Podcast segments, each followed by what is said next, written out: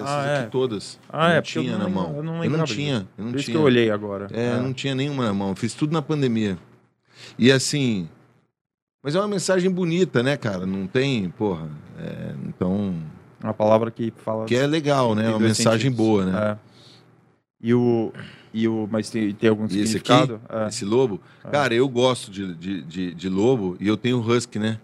Ah, Eu você tem um husky. É, tem um casal de husky Ah, tem, que que, agora deu os filhotinhos. Mas no teu apartamento? Não, lá em, lá em Balneário. Ah, em Eu Balneário. tenho ficado bastante lá na Tá. pandemia. Tá. Comprei uma casa lá, cara, muito gostosa. Aham. Na- no Estaleirinho, Sei. na praia de Estaleirinho, em Sei. cima do morro. Puta, que É legal. um visual incrível. Eu tô em Sei. cima do morro, a parte mais alta do morro do Estaleirinho. Sei. E. Meu, a- a- parece até um navio, assim. ó. O mar, ele tá aqui assim embaixo e nasce o sol. E não tem, na- e não, não e eu tem tenho construção. vizinho, não tem construção, nenhuma. Eu tô cercado É. de verde. O condomínio tem mais umas duas, três casas. Não tenho vizinho nenhum na minha. Sei. E como a minha casa tá em cima do morro, vou aqui para baixo só tem o verde e o mar, cara. E uma casa gostosa, tem sete cachorros lá. Uau. Você acorda, é, é, é pica-pau batendo na janela, você Sei. vai lá, tu- puta, é um, Puta, que é um legal. tesão. Eu fiquei mais lá, fiquei lá, um- fiquei um pouco em Campo Grande, fui na fazenda, pra fazenda, que momento que dá um, né? E você gostou da terrinha lá, então, Santa Catarina? Porra.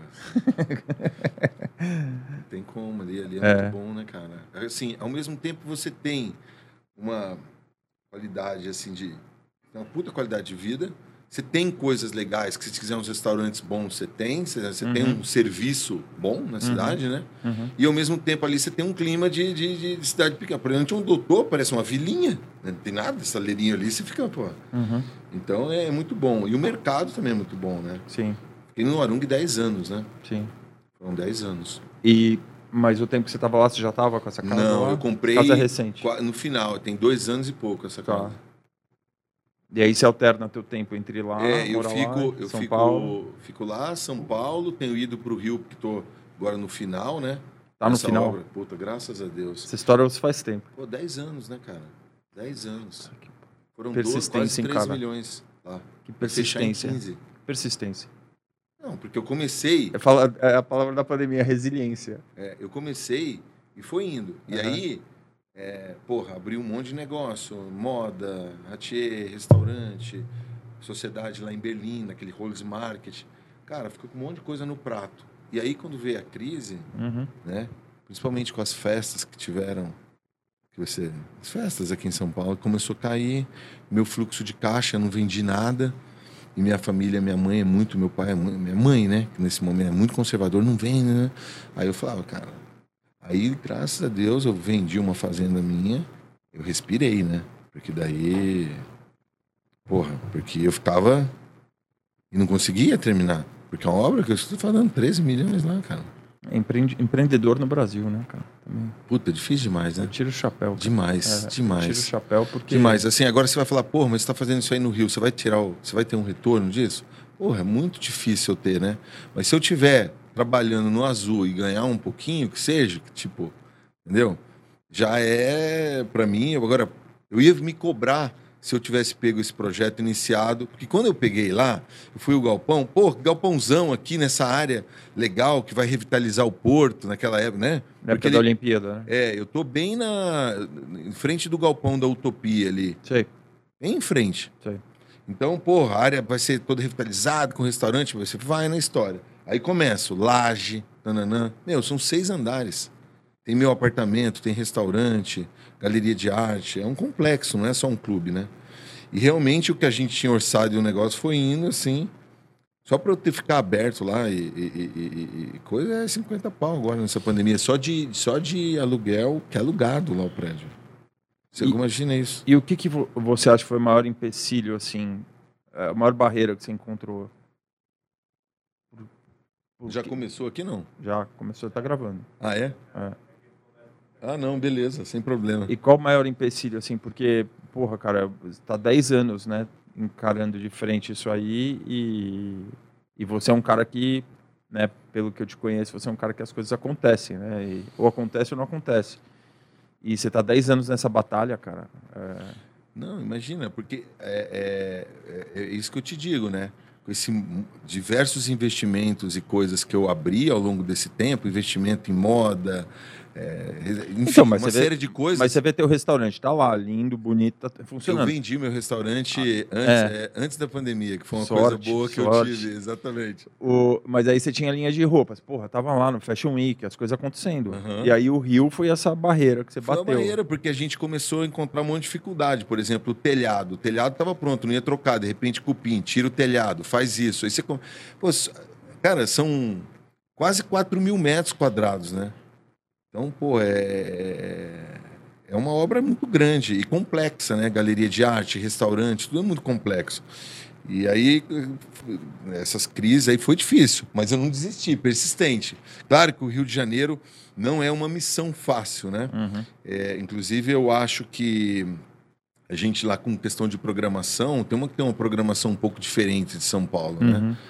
É, são mercados diferentes, mas é, eu, é uma cidade que eu, que eu gosto pra caramba, que tipo, tem as suas dificuldades, né? Mas é uma cidade, porra, maravilhosa, cartão postal do Brasil e. Porra, eu, eu, sou meio otimista, sabe? Fico, porra, uma hora isso aqui vai dar certo, cara, porque não é possível, tem tudo para dar certo. Uma hora esse povo tem que parar de atrapalhar, né? E a coisa, se, se, se, se deixa o Brasil, se não, se não atrapalhar, ele já dá certo, né? Sim. É esse o ponto. Só não atrapalhar um pouquinho, né, cara? Já, coisa já é. Você. Mas é engraçado que o Rio de Janeiro não tem uma cultura, né, de clube.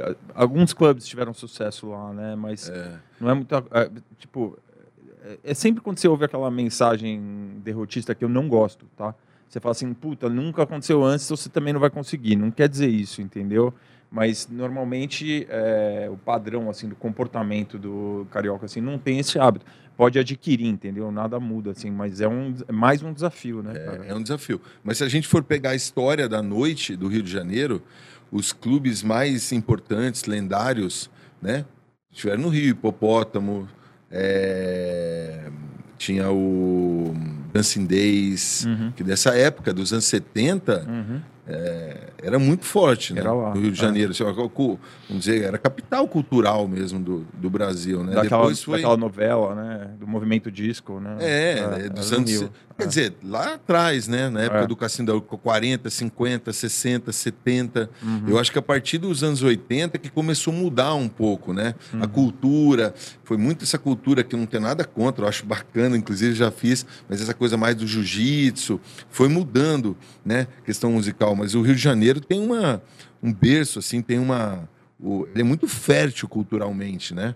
Não só no ramo de, de música, que tem muitos bons né, músicos, que todos sabem, que, e, mas em todos os ramos, né? Então, quando veio a ideia é, de fazer o The Edge, é, e com, com essas características de ter estúdio, restaurante, galeria de arte, e clube junto, não é um projeto só de um clube, é um projeto de um centro cultural, onde as artes possam se conversar e trocar experiência e uma, vamos dizer, nutrir, né? E trocar experiência com a outra, né? Uhum. E, e as pessoas enxergarem, eu acho que.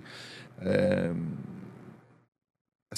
um sonho, assim, que as pessoas enxerguem esse mercado é, vamos dizer, do, do, da noite, não só como uma coisa do entretenimento, mas uma coisa de cultura, de arte, né? Uhum. Por exemplo, a gente trabalha isso, né? A gente tem é, com, com o estúdio do Bossa, escola de produção, escola de DJ, é... O estúdio, você ficou com o estúdio? Estou com o estúdio, é. Mas... Não, está é, lá, o estúdio eu desmontei, ele está ah, montado, tá, eu desmontei, tá. eu vou montar em outro lugar, eu estou ah, vendo tá. onde que eu vou montar agora. Entendi. Eu vou, é, ele deu bom, né? Vendeu o restaurante e ficou com o estúdio. Não, na verdade ficou, a construção, o acordo foi o seguinte, eles compraram, e aí eu vou, eles estão usando como é, showroom, e aí depois, na hora que eles terminarem, que eles vão subir um prédio, uma torre de apartamentos e hotel.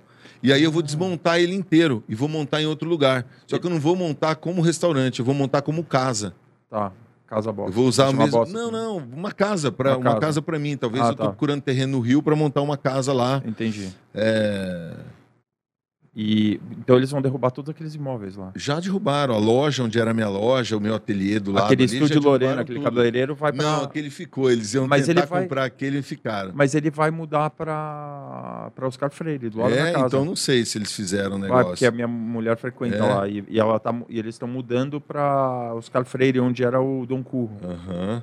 É, cara, assim, um projeto lindíssimo, tudo mais, só que, pô, tava muito difícil. Como eu tava dizendo, eu tava com muita coisa no prato, falei, sabe, chegou um momento que eu falei, poxa, eu preciso focar em coisas, é, meu core business, assim, as coisas que eu acho que eu, é, que é do mais do, do, do meu ramo, né, do que eu entendo um pouco mais, né, e mas foi uma boa experiência também, né? Eu nunca tinha experiência, quer dizer, tive no em Campo Grande que eu tinha o Tozen, eu montei um restaurante tailandês, mas daí logo depois eu passei para a pessoa tocar o restaurante, que é muito difícil, né? Muito difícil.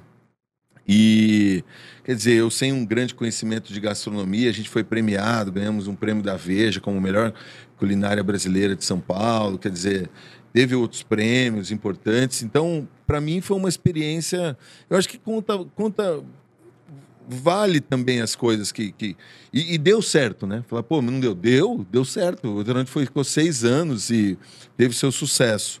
Aí, mas eu acho que foi uma coisa assertiva, assim, foi um bom negócio Sim. que eu fiz. Uhum. E a gente são escolhas, né? Tem um monte de outros projetos em andamento, então. é, é, mas foi uma boa experiência. O que, que aconteceu com o elevador lá do Rio de Janeiro? Puta, eu comprei uh, dois elevadores, cara. E uma, a empresa faliu, o cara decretou. Sumiu do mercado, decretou falência e sumiu e não tem nada no, no- no coisa. Inclusive, tá, a gente, eu processei ele, né? Uhum. Só que o cara não tem nada no nome. Daí fica aquela coisa da justiça e o cara simplesmente Roubou o elevador. su- é, fechou a empresa e não entregou a mercadoria. É, Brasil. dois elevadores, dois Brasil. elevadores. Cara, mas é isso. Se a gente, assim, claro que já aconteceram muitas outras coisas ao longo da minha vida, né?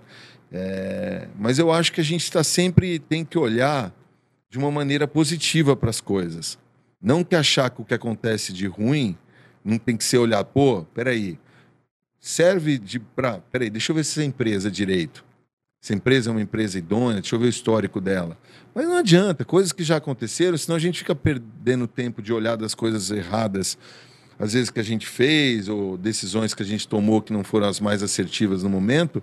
Mas sempre vai existir isso daí. O importante é continuar, né?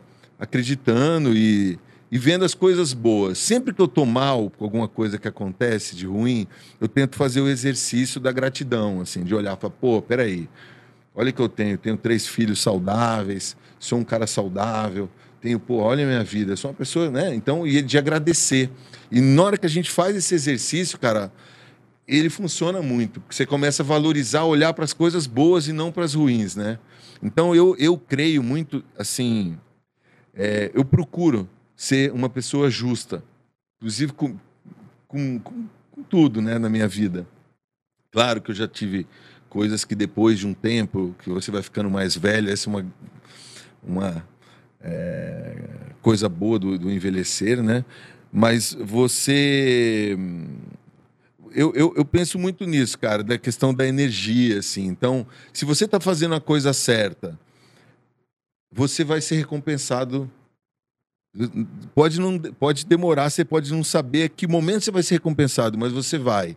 Se alguém te, te rouba, se alguém te passa para trás, é injusto com você, essa pessoa ela vai pagar, não é você, né? Mas a pessoa vai pagar e, e, e você, se foi prejudicado uma hora e, vo- e você agiu corretamente, né? E você não trabalhou naquela linha de energia, você vai ser recompensado de alguma maneira. Eu, eu, eu procuro adotar isso na minha vida e eu acho que funciona, sabe?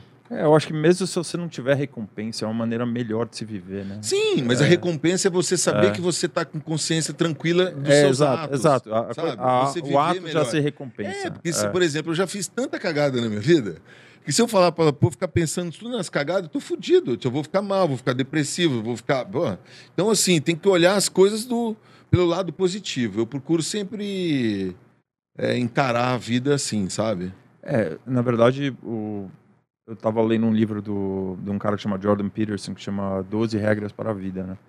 E, puta, ele é um cara sensacional, assim, é polêmico em alguns pontos, mas ele, ele tava falando que a, ele faz um estudo muito profundo sobre psicanálise, e ele fala que a memória do ser humano serve para a gente lembrar dos erros que a gente cometeu, para não cometer ele de novo, entendeu? Mas não é para você ficar é, remoendo, é, é para você lembrar, aprender e seguir é, com a é, vida, entendeu? Você não pode, na verdade, achar é. que você não é bom o suficiente é. e, e aquilo te dá uma insegurança de você fazer, né? Porque daí você vai ficar inseguro e não vai fazer nada. Então você tem que ter, vamos dizer, ah, errei, pô, faz parte, né? É, você não, você também, você não vai chegar numa, numa história de sucesso sem ter errado é, antes. Então o erro faz certeza. parte desse, é um tijolinho ali na é, construção. E a gente na verdade está aqui num é. processo de aprendizado mesmo. Sim, é isso aí. constante. É isso aí. É. Então, cara, é, pedalando um pouco para trás ali, cara, você, né, no Campo Grande, né, de repente, cara, falando minha música eletrônica. O que, que é, meu? Eu adoro esse som, cara, vou enfiar aqui no meio do nada um é, iniciar uma cultura, começar com fanzine, revista e clube e o que, que aconteceu? Então, na verdade, eu sempre, é, é, é, assim, eu não, eu não faço um corte de música e música eletrônica. Eu sempre fui um apaixonado por música criança. Uhum. E eu sou filho único. Quer dizer, eu tenho duas irmãs, mas as duas irmãs eu não tive convivência. São duas irmãs adotivas do primeiro casamento do meu pai, então eu não tive uma convivência com elas. Eu fui criado como filho único depois, com, com 12 anos que eu vim saber que eu tinha duas irmãs. Mas é, a gente tem uma boa relação. Teu pai falou surpresa. Não, é que era criança, né? Sim. Tinha um momento certo de poder entender Contar, tudo isso, é. né? E então, assim, eu era um, meu pai viajava muito, então não é todo dia de semana que você tem amigos que você vai fazer. Então, a música era meio que minha companheira. Eu dormia escutando música. Eu tinha coleção, eu tenho, né? Uma coleção de, de, de discos, e isso criancinha. É, já comprava, eu tinha uma loja em Campo Grande chamava Roberto Som, e o cara vendia equipamentos e vendia discos. E eu era tipo piolho lá da Robertson. Todo dia Sei. eu tava lá. E eu comprava desde música clássica a punk rock. E tudo, rock. O rock foi muito importante, mas a cultura da dance, para mim, da dance music, da disco, assim, ela foi muito marcante, porque eu, eu gostava de música e eu gostava de dançar. Uhum. Eu, quando era moleque, eu, putz, às vezes as, as sonárias em casa eu pegava e minha mãe ia ver, eu tinha pegar, pego, pego elas e, e, e eu tava com jaqueta. Eu gostava de moda desde pequeno, ficava reparando como se fizeram. Aí eu pegava a jaqueta, ficava lá dançando, colocava a música Michael Jackson, essas coisas, ficava dançando, se eu chamava elas. Sei. Depois, um pouco mais velho, moleque, dava aula de break para meus amigos. Então a dança, a música, mas não só a música, você ouvia a música sozinho, que era uma coisa, mas é quando você compartilha a música com outras pessoas e dançando, quer dizer, essa socialização e essa isso foi me cativando muito. Então, aí eu lembro que na época eu andava de patins, de roller, e aí tinha disco, né? Eu tinha esse final dos anos 70 e tinha uma, um lugar lá em Campo Grande que, que tinha isso, e eu era não saía de lá também. E daí já nas matinês, né? E aí tinha um amigo meu que a gente tinha 16 anos. E aí ele começou para virar DJ. Uhum. Só que daí nessa galera, ele era meio animado pra época, assim, aí eu acabei meio que ficando assustado, sabe? Uhum. Questão de droga, essas coisas, eu Sim. era um. Eu era. E, e, e meio que parei. Daí eu, é, ele, a gente começou a comprar disco para poder virar DJ e eu fiquei assustado com aquela história toda ali, que o povo tava muito animado. Aí eu dei uma retraída, não, não não toquei, não virei DJ e uhum. eu frequentava uhum. lá, mas é, é, muito estranho isso, mas foi, foi é, porque não existe uma correlação de música ou de ser DJ com, com, com droga, mas ne, nesse momento acabou acontecendo de, de, ter uma pessoa próxima que estava e eu quis, eu meio afastei porque estava fora do ponto. E isso acabou impedindo, de certa forma, que eu virasse DJ, vamos dizer, com 16, 17 anos. E ele foi. Só que eu viajava e eu trazia disco para boate, para Chatanuga, que era, que era o, um, o clube lá de Campo Grande na uhum, época, né? uhum. né? Tocava, era anos 80 isso. Uhum. Então ali já começou, cara, tipo, paixão. E aí nessa época lá já era, sei lá, menor de idade, né, cara? eu já tinha vontade de falar, nossa, eu tenho sonho de ter um clube, porque eu ia no clube, né, Chattanooga, e, e eu tinha sonho de, de, de, de, ser DJ, mas aquele ali ficou, de certa forma, meio reprimido por essa, por essa questão desse amigo que me assustou. Sim. E aí, ouvindo o mundo, o tempo passou, eu fui, minha família é do agronegócio, fui fazer zootecnia em Presidente Prudente, larguei, fiz um ano e pouco, fui para o Rio fazer direito. E aí lá no Rio, é, fiquei passei na Cândido Mendes, estava lá montando apartamento, meus pais, ó, volta para para Campo Grande. Meu pai, ó, vou te dar uma fazenda aqui para você cuidar, e você precisa tocar as coisas que vão ser sua. E eu sempre gostei, eu gosto, e eu tenho minhas fazendas, eu vou, e eu tenho um maior amor por isso e respeito por tudo. E mas eu não me via só naquele mundo, né? E aí fiquei lá um tempo, mais uns dois anos em Campo Grande e fui morar. Eu ia morar em Amsterdã. Né? Meu pai falou para Amsterdã você não vai de jeito nenhum. Amsterdã não. Primeiro porque minha mãe já tinha feito uma uma carta absurda, né? Que ela me perguntou se eu estava usando droga. Eu falei que eu fumava uns baseados de vez em quando. Aquilo ali foi o fim do mundo para ela. Caiu, porra. Ela ficou horrorizada com aquilo e foi um dos motivos que ela pediu para voltar. Meu pai também preocupado, porque tinha muito sequestro no Rio de Janeiro, 91. Sim. Porra, sequestravam direto. Foi um cara lá de Campo Grande, fazendeiro, não sei o que, vem para o Rio de Janeiro aqui era, era um medo. É. E aí foi isso a que aconteceu. do sequestro, é, é, tinha. Essa é. época era um absurdo. Sequestravam, era Porque direto. O, é, o governo reprimiu muito o tráfico de drogas e o tráfico inteiro começaram a sequestrar todo é. mundo. É. E aí eu, eu fiquei um tempo lá em Campo Grande, cuidava da minha fazenda tal. Só que falei, cara, eu preciso morar fora daqui um tempo. Aí eu queria ir para a Europa. Daí tinha um amigo meu nos Estados Unidos, é, na Califórnia, e eu fui para fui para Califórnia. Meu pai queria me mandar para o Texas, que ele morou no Texas, em Santo Antônio. Não, você tem que ir para o Texas. Foi uma briga, eu lembro disso aí como se fosse hoje. Não, eu quero ir para Califórnia. Não, tem que ir para o Texas. Eu falei, não quero ir para o Texas. Enfim, acabei indo para Califórnia. E na Califórnia foi um lugar que eu fui.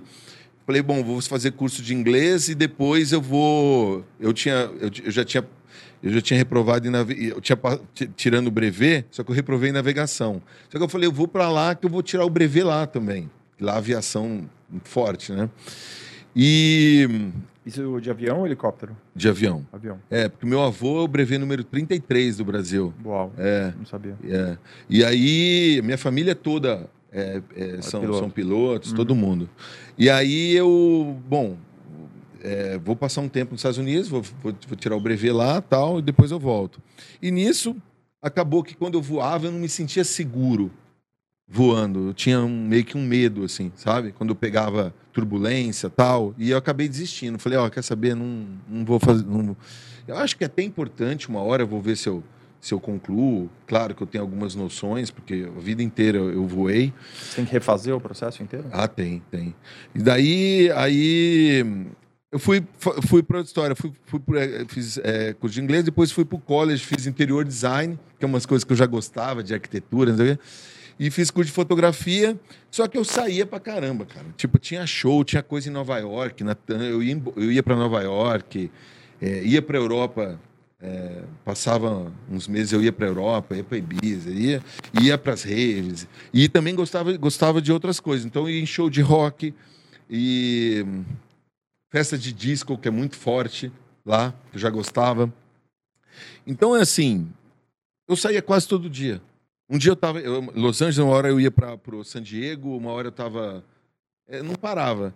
E isso daí foi me, né, me dando. Quantos uma... anos você tinha? Tinha 23. Uhum. E aí foi me dando, tipo, um conhecimento de, de, é, de noite, não administrando, mas obviamente olhando e vendo o comportamento, né? E ao mesmo tempo estudando design, estudando, tendo isso mais próximo. E moda também, eu sempre gostei. Aí, beleza, chegou lá, fiquei dois anos e pouco, aí meu pai falou, e aí, cara? Porque eu tinha uma vida lá que era uma vida assim, eu morava Seu sozinho. pai olhando a fazenda casa... lá. Meu pai, eu morava sozinho numa casa na praia. Pô, tinha uma vida que, pô, foi, foi moleque, né, cara? Assim, tipo, todos os sonhos que eu tinha, né? Tinha Ferrari na garagem, Harley Davidson, não sei o quê, e um guri morando na praia. E aquela, aquele custo de vida, meu pai chegou, só que eu falei, pô... chegando os boletos. Cara, é, eu chegou de cartão, lembro uma vez que chegou uma, uma conta pro meu pai de 50 mil dólares, cara, estouraram o cartão, pegaram e compraram, fraudaram, fraudaram o cartão, né? uhum. né? E chegou e ele não me falou nada. Um dia ele falou, pô, você tá gastando demais, olha 50 pau no cartão, isso aqui. Eu falei, não, mas eu não comprei isso. Ele achou que eu tinha comprado, era coisa de cozinha em outra cidade. Enfim, coisa que acontece até hoje, né? Segurança Sim. de cartão é, é, complicado. E era uma época que o contato era por telefone. É, né? exatamente. Ah. E aí meu pai falou, pô, acho que tá na hora de você voltar, né? Volta tal. Ou se não, você monta, já que você quer ficar aí, monta alguma coisa para você ir, vai trabalhar tal. Aí eu falei, pô, mas eu não tô. Não tinha é, isso na cabeça. Meu, eu, eu fui pensando que eu ia ficar um tempo e ia voltar. E foi o que aconteceu. Na verdade, quando eu fui para lá, eu ia passar um tempo nos Estados Unidos e um tempo na Europa. Eu queria ficar um tempo viajando. Mas eu acabei viajando bastante, mas morando na Califórnia. base na ponto, Califórnia. É. É. E aí, quando eu voltei, voltei para Campo Grande. Falei, meu, e agora? O que, que eu vou fazer? Tudo que eu vivenciei, cada hora estava num lugar. Eu pegava avião, vou para Nova York, vai ter um DJ lá, Cal Cox vai tocar, fum, ia para Nova York. Aí agora eu tô aqui, cara, como é que eu vou viver? Como conseguir viver aqui numa cidade? Não, Campo Grande é uma cidade gostosa, uma cidade é, que tem é, é, toda arborizada, tem uma cidade com, com planejamento, né? Uhum. Mas não é uma cidade que me oferecia muitas coisas pelo tudo que eu estava vivendo. Eu estava no, no, circuito mundial, né, cara? E aí eu peguei e falei, e agora? E aí eu peguei. Meu pai tinha um hangar no escritório de avião. Aí eu falei, pai, eu posso. Você me, me, me libera metade desse hangar aqui para eu fazer? E é um depósito né, de coisas da fazenda e tal. Me libera metade desse hangar aqui para eu, eu montar uma confecção aqui? Ele falou: ah, pode montar. E aí eu comecei, fiz uma marca de roupa e nesse mesmo momento eu comecei a fazer as festas. Eu comecei a tocar, comprei equipamento, isso era em final de 95. 96 eu comecei. Só que eu tinha meio que. aprender em casa naquela época vinil. Eu falei, pô, não vou sair tocando, deixa eu fazer um negócio direitinho, né? Bater as panelas ao vivo. Não dá, né, cara? tipo. E aí fui. É... E o teu amigo, começando... e o teu amigo de que tinha começado com você, você perdeu o contato Cara, total. perdi o contato. Ele foi morar no Rio de Janeiro, uma tá. pessoa, tipo, super conhecida na cidade, Sei. tudo mais. O pai foi governador, duas, o, avô foi governador duas vezes. Sei. Hoje é um cara que está super bem, foi que morar bom. na Austrália, o cara hoje é, é agrônomo, o cara está super bem com família, filho, graças a Deus. É um, legal. O cara está muito bem. E aí, é... pô, eu peguei e comecei a fazer as festas, fiz uma festa nessa, os mesmos donos da. fiz uma festa na minha casa, eu morava numa casa sozinha grande, fiz uma festa lá. E aí o pessoal, o, o pessoal da, do, os mesmos donos da, dessa Chatanuga tinha um outro clube que chamava Amsterdã. Uhum. E aí os caras, porra, essa festa, música eletrônica, me chamaram para fazer uma festa lá. Era até o DJ convidado era o Mal Mal, não podia ir, foi o Patife. Foi em 96. E a partir daí, em 96, ele começou a fazer umas festas, aí uns amigos que faziam festas, é, vamos dizer, shows, festas é, mais populares, né? Até o. De, de, independente do, do, gênero, coisas grandes. Uhum. Pô, e aí eles foram na minha casa e eu tinha uma coleção de, de flyers, assim. Aí eles viram um, puta, que legal isso aqui, não sei o que, que é isso. Eu falei, pô, foi uma festa orgânica, eu fui no deserto, na Califórnia, tarará, tarará, contei para eles. Puta, vamos fazer essa festa aqui. Vamos. Aí fizemos uma estação ferroviária, 10 mil pessoas. Cara, explodiu. Aí fiz uma outra que chamava Energy. Aí o bichinho te pegou. Ah, não, me chama, é. nessa mesa Amsterdã. E era um ET, uhum. que era o era Energy. Mano, era, e a gente fazia adesivagem na cidade. Cara, você andava, era a cidade inteira com adesivo. Explodiu. A nossa festa era tipo. É, essa foi a maior, a orgânica. Mas era um, depois a Quinto Elemento, fiz a que era tudo acima de 4 mil. Aí uhum. explodiu. E aí eu, eu tinha minha loja, a Subculture, eu tinha duas marcas de roupa, a Valet e a Tilt. Uhum. Inclusive eu vendi aqui na Doc Dog também a, a Valet. Isso em 97. Uhum. Cara, como explodiu e, e, e, realmente foi uma das maiores. Eu acho que, se eu não me engano, pelo que eu soube, e essa de essa Organic em 97 foi a maior festa de música eletrônica no Brasil e depois teve uma Experience, e essa foi só House e, e Techno. Uhum. Uma Autocore, teve o Christian Smith, a Mistress Barbara. E, e, e, o negócio explodiu. Então, chamou até a atenção né, de todo mundo do Brasil. Tanto que tem clubbers aqui de São Paulo, uma galera que foi para lá, para as festas em Campo Grande. Eles iam. Uhum. E... Mas você vê que engraçado, né? No comecinho da cena, assim, vocês já começaram a colocar DJ é, não era DJ de baba, né? era DJ tocando som. Cara, e isso foi um grande negócio, é. porque a gente. A cidade, ela, ela teve alguns momentos, e eu não tenho nada contra Psy, mas não é o estilo na qual eu me identifiquei, né? Ali, como eu te falei, que a minha escola veio mais da. Escutava muito rock, mas a escola veio mais dos anos 80 de disco também. Então, o que mais eu sempre. Eu comprava muito disco. É, e, e, e, quem comprava muito disco para mim era o George Active. Inclusive, ele ia morar lá em Campo Grande, ser residente lá do clube. Uhum. E a, e a mulher dele, Alejandra, trabalhava com moda, então ela ia trabalhar comigo também, estava costurando para isso. E ele levava muito disco. Então eu, eu era, era House, Chicago e Detroit, tipo, uhum. basicamente. Então, essa era, era a influência minha e do que foi implantar com meus amigos também, House e Techno. E foi uma coisa, um diferencial no Brasil para aquele momento de ter uma cidade com aquele porte tocando uma música uhum. underground, mais avançada naquele uhum. momento. Então, chamou atenção e aquilo começou a rolar. Aí já em 90, é, final de 98, 99, eu fui abrir um clube, fui fazer com os amigos uma sociedade de um clube. Só que daí já era um clube que tinha uma direção, tinha pagode no domingo, que eram uns amigos que tinham morado no Rio, pagode no domingo, não sei o quê. E eu já vinha com outro espírito, né? Eu falei, ah, galera, não, não vou entrar. E aí demorei um tempo para achar um imóvel, aí achei, aí montei o Edge lá. Nesse momento, porque de 96 até 2000, foi das festas, ele deu uma certa diminuída, porque antes era o quê? Antes era uma novidade, né? Todo mundo ia porque, pô, na rave, novidade e tal. Em 2000, ele já tinha abaixado a poeira. Até os meus amigos na época que faziam comigo não queriam fazer música eletrônica mais. Só que eu falei, para solidificar isso aqui, é preciso de um clube aqui na cidade. E aí, pô, o projeto do The Ed foi um projeto muito inovador, né? Que, tipo, moderníssimo para a época para Campo Grande, né? Foi uma, uhum. porra, revolução aquilo ali. Então, e, e nesse momento eu não tinha te falado, eu também fazia um programa de rádio chamava Tecnovalet, que era da minha marca.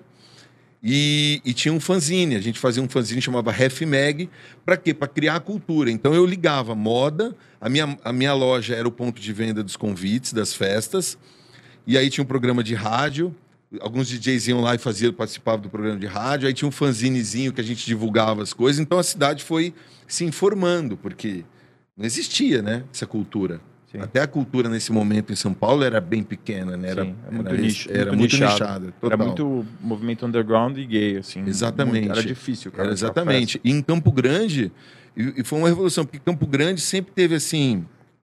É, como é em qualquer lugar, né, cara? Fica pessoal da sociedade de um lado, que tipo é aquele onde se convive, é muito o corte é muito por nível social, né? Nas coisas. E eu acho que o grande lance da música eletrônica é quebrar isso, né?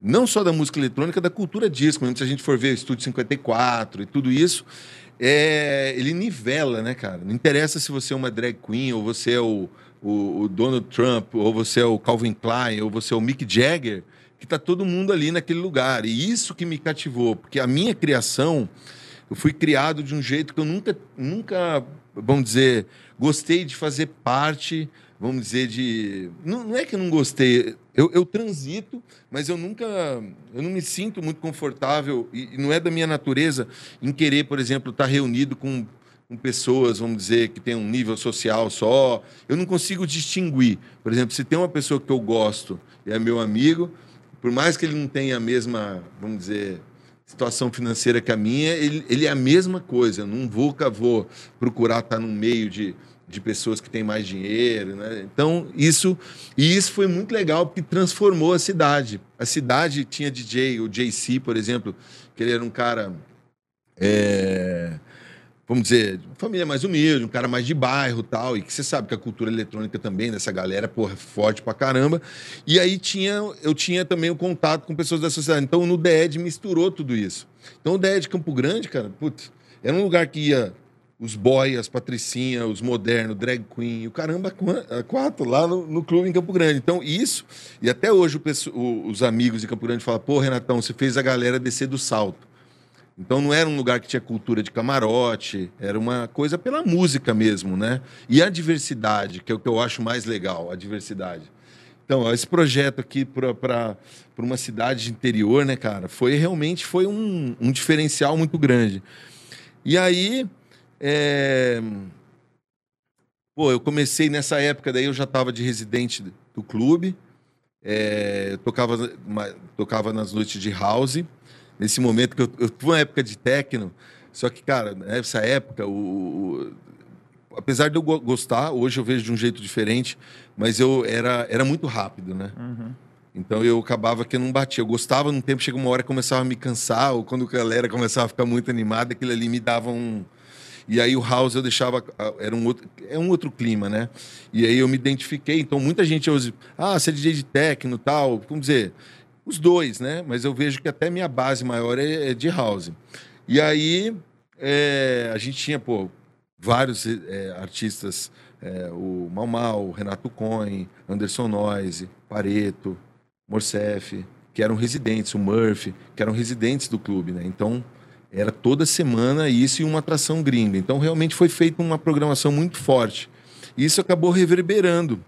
Eu tô, você nem está perguntando, eu estou emendando a, a história aí. Não, cara, tá ótimo. Esse conceito aí desse bubble, dessas bolhas assim, cara, foi uma coisa que foi muito nova, assim. Eu lembro na época que é, apareceu isso assim? Foi o, o U-Turn teve uma. É, é do Multi também, né? É U-Turn é do Multi. É. Foi muito engraçado, porque eu estava fazendo o clube lá já. Eles clube era para ter ficado inaugurado em 90, em é, começo de 99. Eu tinha feito o projeto, estava fazendo a obra. Aí eu queria ter ido na U-Turn, porque eu vinha sempre a São Paulo comprar tecido. E aí eu fui, só que estava fechado. Eu, até a, a Renata Alcântara, que era a mulher do Multi, Aí tava fechado, e você nunca mais esquecer. Eu cheguei e falei Inclusive, convidei o Multi para vir é, aqui também não, falar. Ele é, é. muito, ele é muito é. talentoso. É. Aí eu é, falei, eu tô, sou lá de Campo Grande, eu queria muito conhecer esse clube, só que eu tô indo embora amanhã. Será que é possível eu entrar para conhecer o projeto? E ela falou assim: Ó, o clube tá fechado, só tem computador. Computador já conhece, né? falou isso para mim. E aí, cara, eu acabei, tipo, desistindo de naquele dia. E aí eu fui no Love à noite. E eu cheguei no Love à noite, o Paulinho Silveira me apresentou pro Mute. Falou, ó, esse aqui é o Renato, cara promotor em Campo Grande, tá fazendo umas festas animal lá, mais de 10 mil pessoas e tal. Aí o Mute, porra, não sei o quê. E eu tava com uma camisa de fogo, assim, que parecia o o, lembra no, na, na salinha de chill out ali do Love, era, tinha umas labaredas de fogo. Ele, pô, tua camisa, maneira pra caralho, tira uma foto aqui, ali no, com fogo. E a gente virou amigo ali, começamos a conversar, não sei o quê. Ele falou, falei, cara, tô fazendo uma casa em Campo Grande, passei até no YouTube, contei pra ele, né? Contei da Renata. E a Renata tava lá. Daí o Paulinho, contei, começou todo mundo a rir, chamaram a Renata. Falou, ó, oh, ele aqui é o Renato, me apresentaram. Depois a gente ficou amigo, né, cara? Essa história é boa, porque você fica até hoje rindo disso. E aí e aí eu, Pô, e eu parei uma relação de anos com ele, né? Multi, né? Começou, começou uma relação de muitos anos, né? Sim, e aí a gente, a gente virou amigo, assim, naquele dia já. E que ele é um cara muito engraçado, né, cara? Ele para festar, assim, engraçado, é, é, é, figuraça. Além de um, porra, excelente profissional.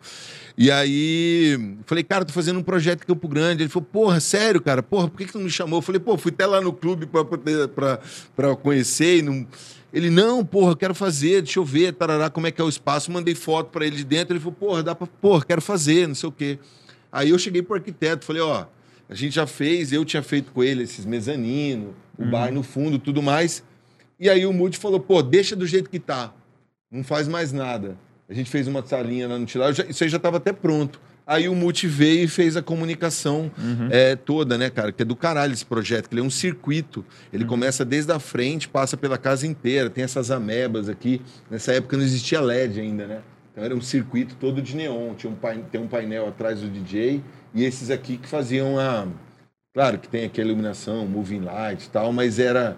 O grande diferencial era então, esses mas, painéis aí. Mas pensa o teu amigo lá, que mora em Campo Grande, que tinha muito pouco contato com essa cultura que você teve, né? E o cara entrar num lugar desse parece que tá entrando numa espaçonave. Não, e assim, ser uma cidade é. que, como Campo Grande, que vamos dizer, pô, do Pantanal, e ela tem uma coisa meio. Ah, é cerrado, né, cara? Aí você tem uma caixa dessa que parece um chicletão, assim, na coisa, tipo, é muito moderno, né? Uhum. E, e, foi do caralho. Foram cinco anos, abri um hospital na frente. Eu tinha feito um outro projeto eu tinha comprado um, um terreno grande para fazer um mall, porque eu tinha visto umas coisas, eu tive uma ideia de fazer um clube e restaurante, um complexo, que tipo um anti, anti-mall, que chama. Um anti-mall. E aí eu falei, pô, até eu ficar pronto, isso que era um projeto muito grandioso. Falei, não, vou fazer. Eu tinha minha loja perto aqui, eu falei, eu vou fazer um clube menor e depois eu faço outro. Aí depois, né, que eu já fiz o DED, que eu fui me tocar. Eu falei, mano, tô louco. Esse projeto caberia em Nova York, em Tóquio, em Los Angeles, porque não tem. O que, que eu vou fazer? Como que eu vou fazer aqui em Campo Grande? Não tem essa demanda desse projeto, desse anti-mall. Aí eu engavetei o projeto, que está até hoje, não fiz, porque realmente era um projeto muito grande para lá. Aí depois do Edge, eu, eu, eu, eu, Não, na época do Edge ainda, eu fui tocar, vim tocar aqui no Piranha, numa festa do Marcão e do Pareto, chamava Farra. Saí e fui pro estéreo. E aí tava tendo uma festa do São Paulo Fashion Week, um after lá de São Paulo Fashion Week.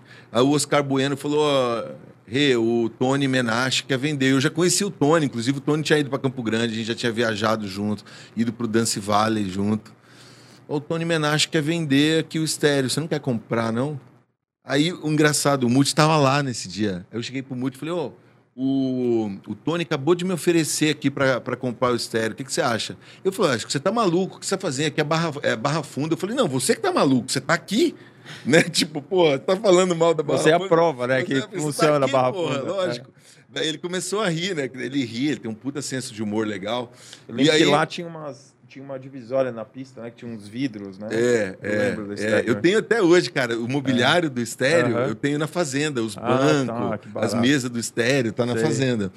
E aí, cara, eu fui, comprei, fiquei um tempo é, administrando enquanto a gente ia fazer o projeto definido, o DED, né?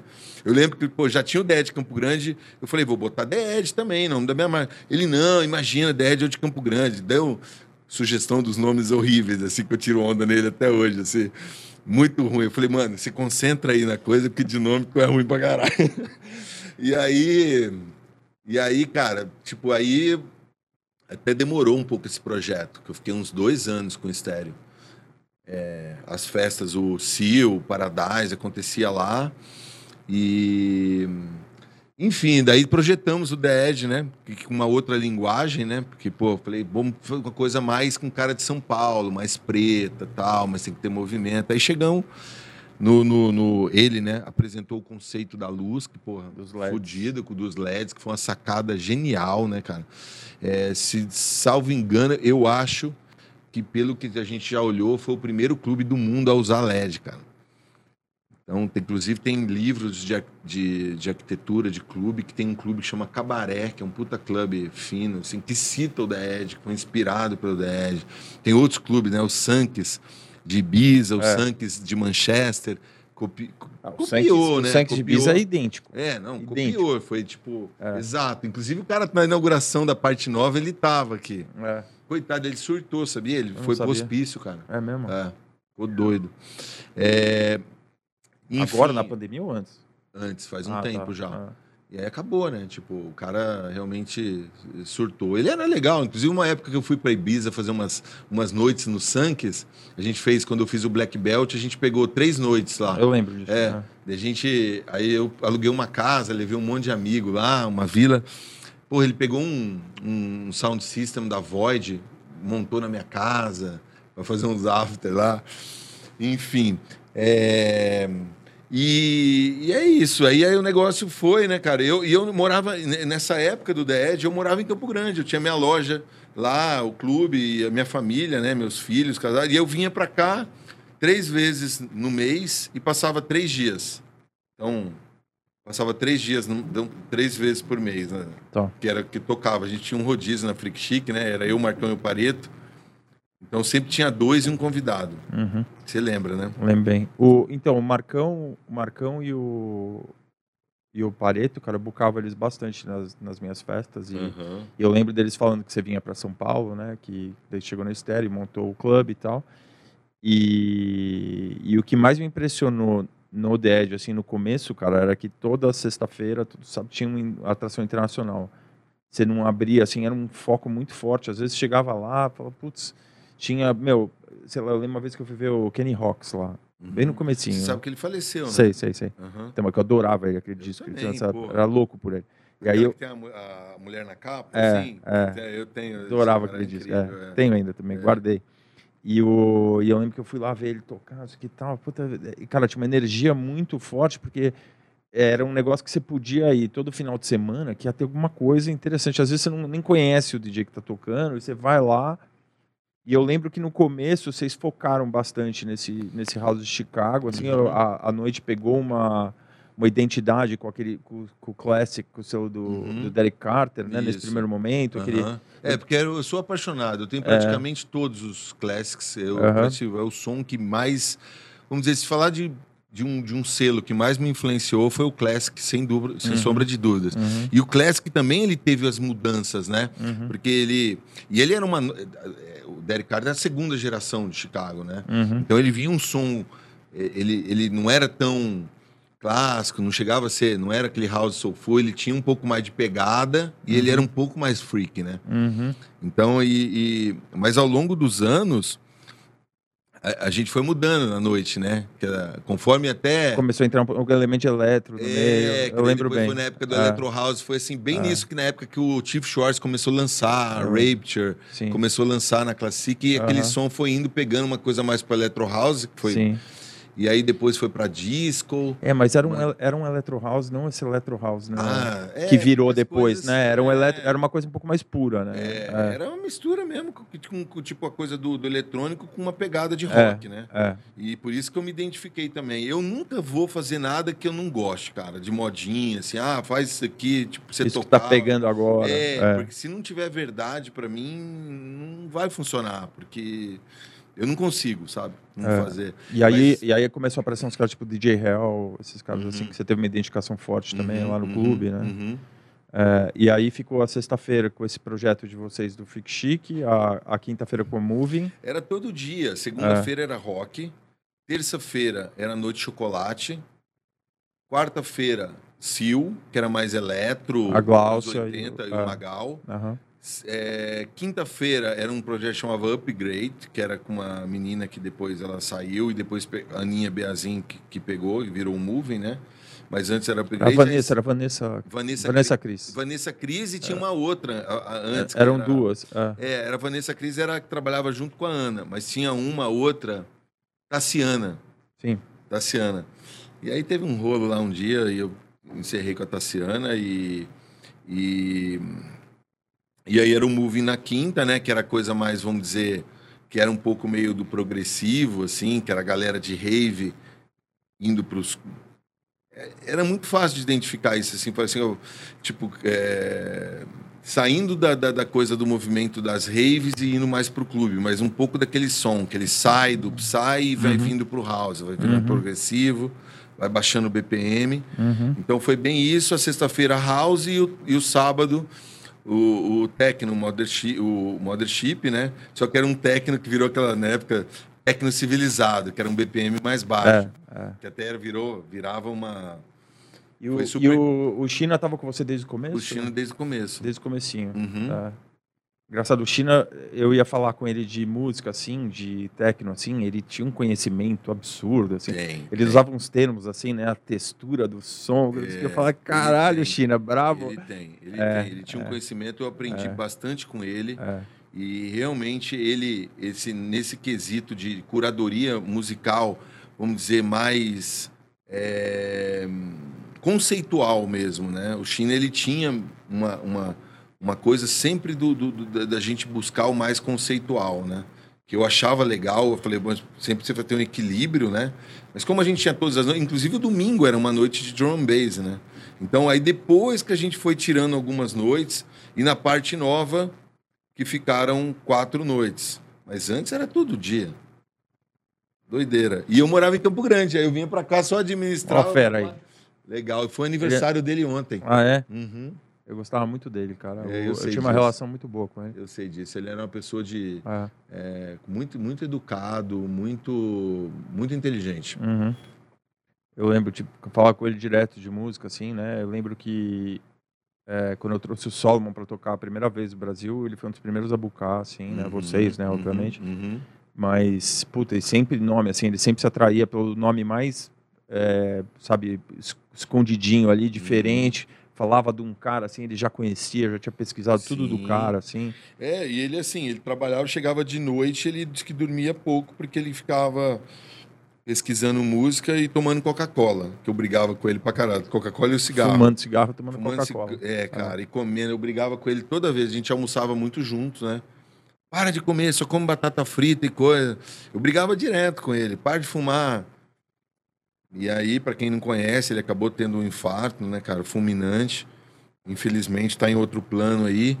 Mas isso. E até um dia eu briguei, briguei com ele, assim. Eu falei, cara, você tem que cuidar da tua vida. Sua vida não é só a sua vida. Ele falou, como que minha vida não é minha vida? Eu falei, não é.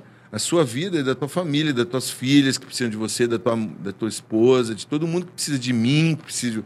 Todo mundo que precisa de você. A vida nossa não é só nossa. As Sim. pessoas que vai fazer... Se a gente faltar, essas pessoas vão sentir. Então, você vai ver que ela não é só sua. E aí... Muito louco isso daí, sabe? Eh, Essas falas, as coisas que eu tive com ele, assim, ao longo do tempo, porque... É, não sei, essas pessoas que me conhecem, às vezes olham na noite, bebendo, tá tocando, não sei quantas horas de sete, mas eu sou uma pessoa que durante a semana sou muito regrado. Eu, prefiro- eu sempre procuro comer bem, eu sempre fiz atividade física, eu tenho, procuro fazer um, um, um, um balanço arte marcial? vida, Arte marcial? Fiz várias, É. várias, várias. Todas praticamente.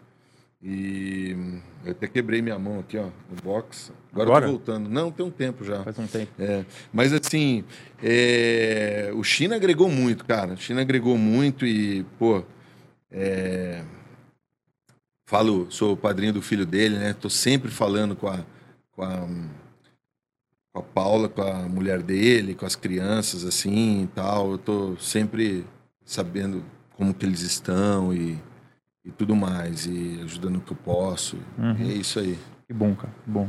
Cara que somou muito aí. É. E, e aí, cara, você tava lá, teve essa direção lá do, do The Edge, aí a coisa estourou. Você continuou morando em Campo Grande ou você voltou pra. Não, aí quando eu fui, comecei o projeto da parte nova do clube, aí eu, eu morava num flat aqui no Bela, na Bela Vista. Tinha um flat aqui e eu ficava, né? Então, assim, eu vinha, ficava, tocava, ficava três dias, fazia os fechamentos, ficava no flat e tal, e ia embora. Aí eu comprei um apartamento ali em Perdiz, que era perto do clube, aí eu comecei a obra, eu comecei a ficar um pouco mais aqui que lá. Tá. Um, pouqui- um pouco mais, né? Mas dividia, quase a mesma coisa Uhum. do tempo. E E... em, qual- em que momento que você casou e teve filho?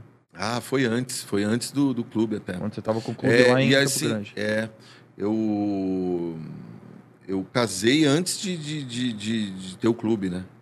Então eu lembro, eu lembro da Fernanda grávida e que eu ficava a noite inteira na biblioteca, tipo, eu tinha o meu equipamento de som, eh, nessa época eu estava reformando o apartamento, foi na casa da minha mãe, entrava na biblioteca da minha mãe, assim, era disco, para tudo quanto é lado, passava a noite inteira, ela vem deitar comigo, não sei o quê, e eu lá, não, preciso tocar aqui, preciso...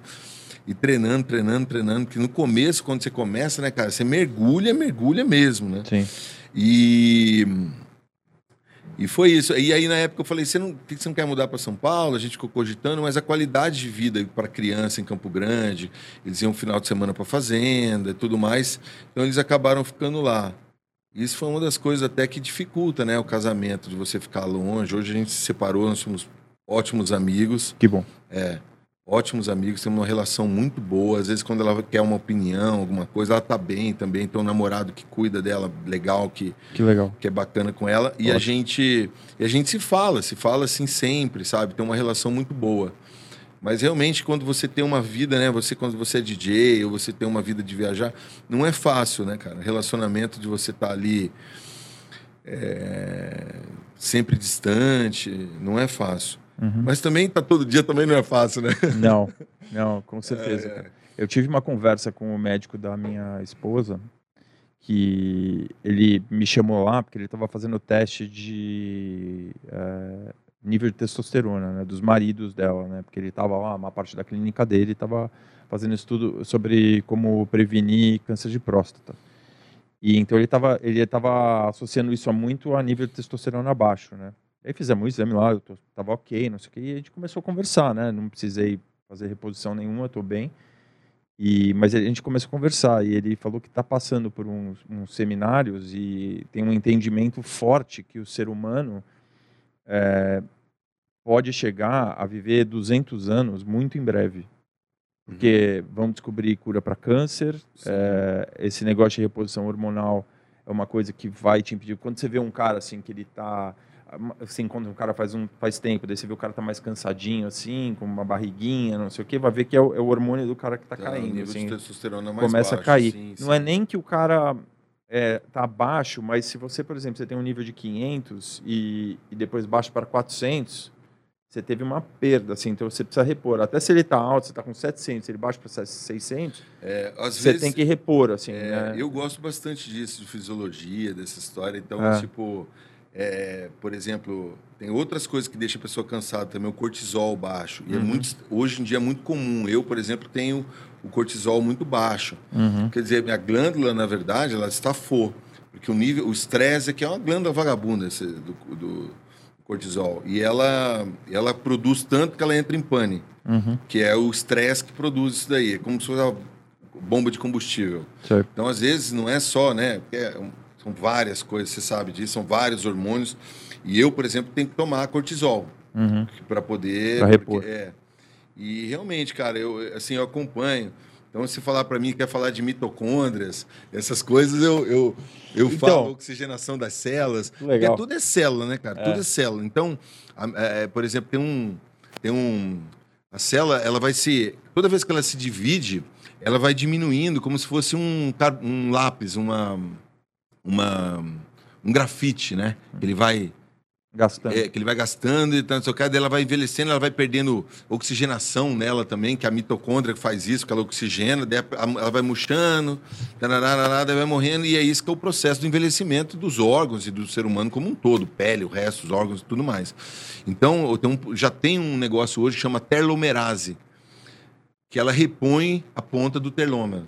Ah, mas que tanto é isso? É um remédio. Pô, agora tá bar... mais barato, tá, o preço está mais acessível. Mas lembra, caro, era caro pra caralho. Ah, mas quanto que faz efeito? Pô, você não vai tomar isso aí um mês tá achando que você vai ficar jovem. Mas é um, é um tratamento de, sei lá, pra vida, né, cara? Para você retardar, quem sabe, sei lá, alguns anos. Então, Hoje tem muita coisa. Eu, eu é. acho que, eu, assim, na verdade, eu tô sempre eu sou puto com essa história toda, porque eu acho que as pessoas o, o, deveria ter o foco, né? Em cima disso, porque no dia que o cara vê a questão celular, ele vai conseguir ter uma qualidade de todos os órgãos, de tudo, sim, né? Sim. E o ser humano ter mais longevidade, porra. O que, que, então, que mas melhor o, que isso? Mas o meu ponto é o seguinte: é, o cara vai viver 200 anos. Aí, cara, quantos anos você tinha quando você casou? Ah, eu tinha 20, 26. 26 anos. Você vai viver 200 anos. Você vai fechar um contrato ali, 26 anos, você vai passar 174 anos com a mesma pessoa. É, às vezes. É uma coisa assim, meio de maluco. É, então vai mudar vezes, todo, é, toda a conformidade é, social do é. ser humano, vai mudar completamente. É, às vezes acho que não tem regra para isso, né, cara? Tem muita gente que não. E, e, as coisas mudam também, né? Eu, por exemplo, pô, separei e falei, cara, não vou casar mais porque não combina com o meu tipo de vida. Cada hora eu tô num lugar. Por exemplo, agora que eu vou ter quatro casas fixas, né? Vou ter casa em São Paulo, Balneário, Rio de Janeiro e Campo Grande, fixo. Fora tocando. Cara, é muito complicado. E aí vem pela boca da vida, né? Eu tô namorando hoje, tô super, nunca tive tão, vamos dizer, quietinho. Claro que a pandemia também. Mas assim, quieto em todos os sentidos, de estar, de, de, de tá, sabe, sem muito é, curtindo e curtindo essa, esse, essa história de, de, de, de casal mesmo, uhum. de junto, de cumplicidade, de uma série de coisas, assim, de se uhum. apoiar, sabe? Uhum. Então, eu acho que não, não tem regra, eu acho que a gente tem fases, momentos, e tem gente que é a vida toda, né? Que, que, que, que aquele lá é casou e vai estar pro resto da vida. Eu acho que. É, então, mas, por exemplo, quando você vai fazer faculdade, tá certo que hoje em dia faculdade, o cara faz faculdade e trabalha com outras coisas completamente, mas, mas tem, tipo, uma regra, assim, social que você vai escolher com 18 anos a tua profissão Sim. pro resto da vida. É uma coisa que não pode ser mais inverídico, né? Uma é. situação, imagina você vai morar, viver 200 anos, você vai decidir com 18 Decidir, o que, que você é. vai fazer por é, outros 120, é, 182. Certeza. Então não então é uma coisa, cara, que eu fiquei, fiquei meio. A cabeça fez assim, quando o cara me contou essa história, porque eu falei, puta, cara, vai mudar completamente. Vai, a, a, vida dos nossos filhos vai ser completamente diferente. é, a, a, nossa chance de viver mais de 100 anos já é enorme. Sim. Nossos filhos, certeza é, absoluta. Eu vejo meu pai. Meu pai é, faleceu no dezembro, né? E com 95 anos. E meu pai não era um cara assim, tudo bem, quando ele era novo ele nadava tal, mas ele, pô, ele bebia, fumava. Então, assim, não tinha uma das vidas mais, não tinha um controle de alimentação, viveu até os 95 anos, né? Uhum. Então, eu acho que vai ter isso aí, mas eu acho que tinha que evoluir mais rápido. Eu acho que não está no ritmo de coisa. Né? Esse cara querendo ir morar em. É, fazer em Marte, esquece essa porra de Marte, vamos concentrar da gente viver mais tempo, né? É, eu acho que são duas coisas separadas. É, né? mas tô dizendo assim, tô tentando sim, assim, sim, tem, sim. sabe, eu acho que essa questão da longevidade, pô, imagina, quem que não quer? Todos, não imagina. Todo mundo quer viver mais, né? E, e não só viver mais, ter uma qualidade de vida melhor. Viver né? bem, né? Viver bem. Então, eu acho que eu, eu, eu procuro acompanhar, assim, essas... É, o que está acontecendo. Por exemplo, é, eu já vou em ortomolecular há um tempo e... Pô, porque é uma vida muito desgastante, né, Silvio?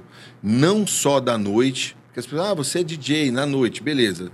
Você tá lá final de semana tocando, às vezes três, vezes, três dias da semana, quinta, sexta, sábado, ou sábado, dois lugares. Dormindo sexta, mal, comendo nem, mal. É, e eu era um cara que é animado, ia pro after, mal tem noites que eu não dormia. Tinha final de semana que eu pegava de uma noite ia para outra, dormia assim, no avião, um pouquinho. É uma cochilada. E já ia. É, já começava e aí chegar durante a semana, também uma vida de estresse, né? De negócios.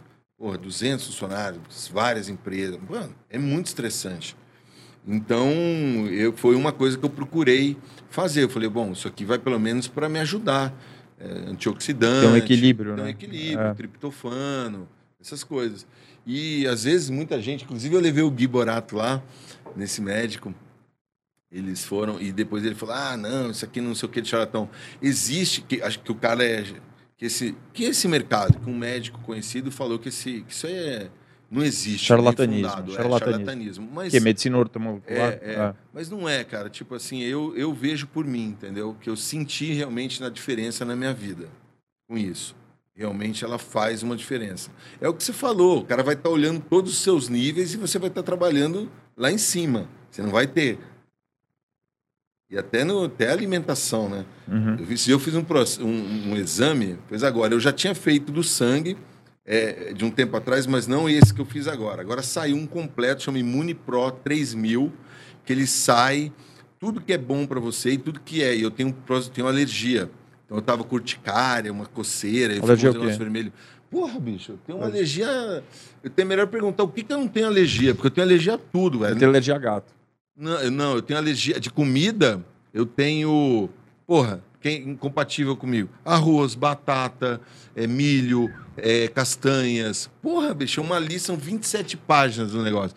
É, sobrou frango, peixe, alguns legumes. Eu falei, bom, pelo menos eu vou emagrecer, né? Porque realmente agora eu tô me, precisando me cuidar, porque é um processo alérgico mesmo. Mas você descobriu isso quando? Não, já vinha ao longo do tempo, né, que eu tinha, e, e junto com o emocional, isso aflige. Tá. Tá? E, eu- é uma coisa hereditária. Minha mãe, por exemplo, ela tem a mesma coisa. Minha mãe tem umas doenças autoimunes também.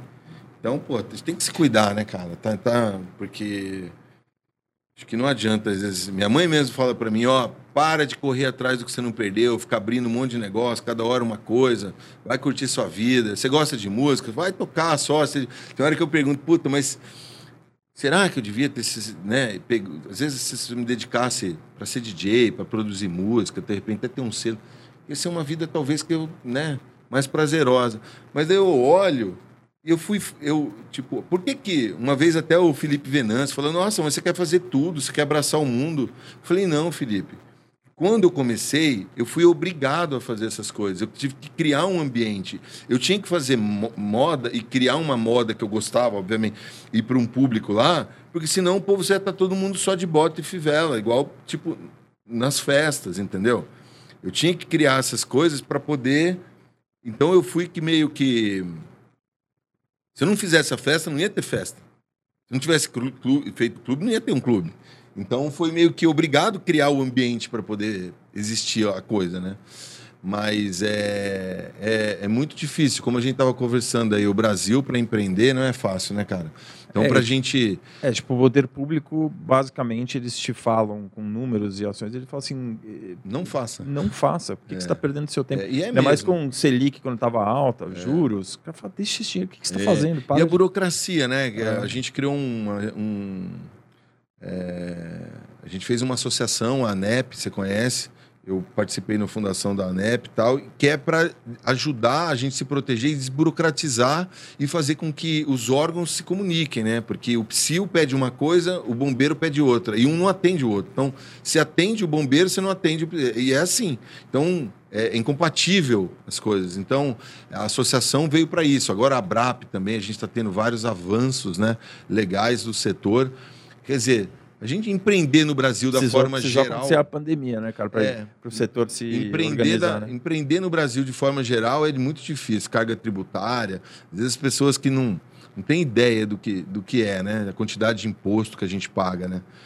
E não é fácil. E na noite também, a gente é, é bem desgastante. Mas tem um lado também que quando a gente vê ó, todo mundo se divertindo, dá uma alegria grande também, né? É, é. É, um- é uma sensação, assim.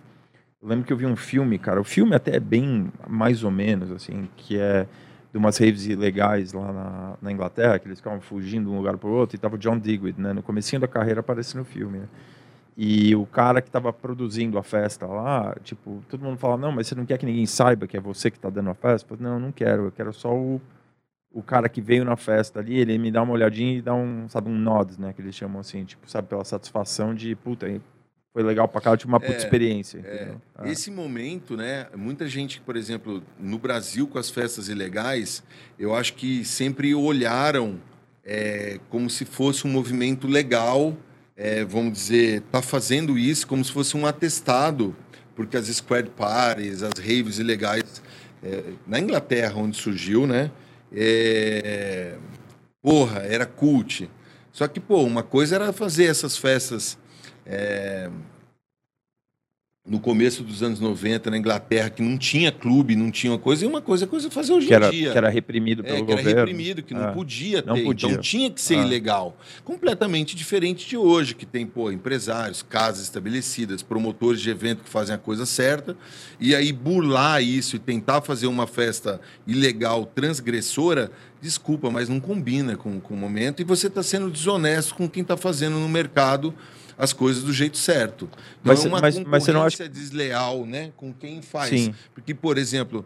é, Mas você não é acha que é um contraponto que faz parte da contracultura, fazer essa Não, coisa eu acho- transgressora? Eu acho que essa coisa transgressora, ela é um amuleto de marketing para a história. Uhum. Eu acho que, por exemplo, é importante. é, é, eu acho que o jovem, por exemplo, a galera que quer sair, porra, você ter um ambiente que propicia você ser mais transgressor e você poder, é, vamos dizer, ter uma liberdade que você talvez não tenha da mesma forma em clubes, por exemplo, ou festas que têm um compromisso legal de alvará tudo mais, é, é, a pessoa ela, ela quer porque ela quer poder ter mais uma liberdade para fazer, mas ela não quer ter o compromisso.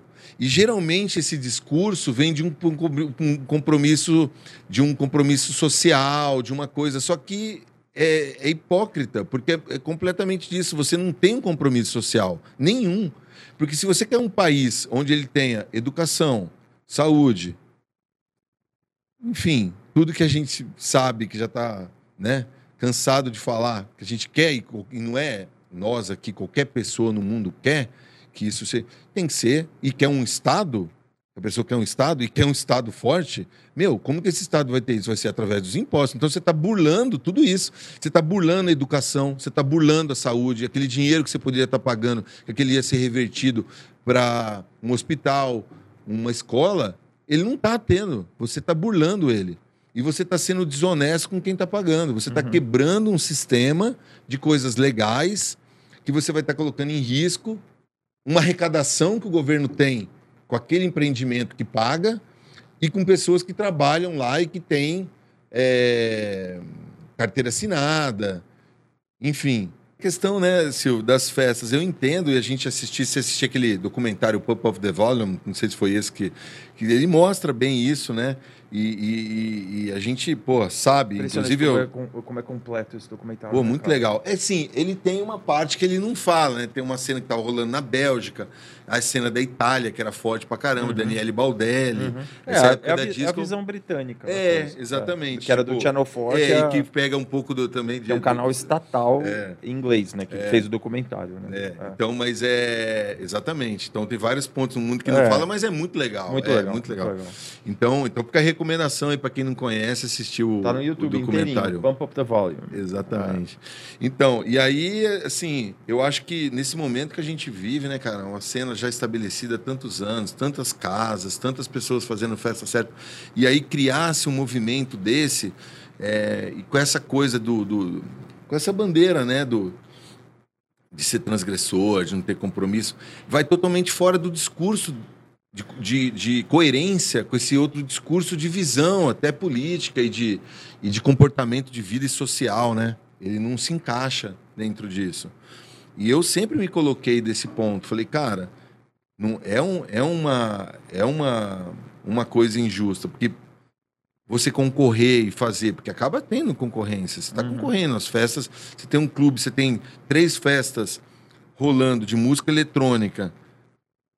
Obviamente que são concorrentes, né? E lugares, às vezes- lugares inusitados. Lugares né? inusitados, Cheio de assim. charme, né? É. É, e assim, até um perigo, né, cara? Porque é, É. muito legal você ver como estética, pô, lugar todo destruído. E assim, as pessoas- essas pessoas, e principalmente quem fala, porra, adora citar a cena de Berlim. Me cita uma festa clandestina em Berlim. Não existe, meu amigo. Festa não existe. O que existe em Berlim são clubes e lugares, prédios abandonados que foram transformados em clubes, com alvará, com tudo certinho. Festa ilegal não existe. Isso aí é, uma, é um erro que está sendo cometido de falar que isso existe lá. Não existe. Em Berlim não existe. O que existe é centenas de clubes, mas não existe festa ilegal. E é muito, eu acho que já passamos desse momento, eu acho que essas pessoas também já entenderam isso, tem um compromisso, né?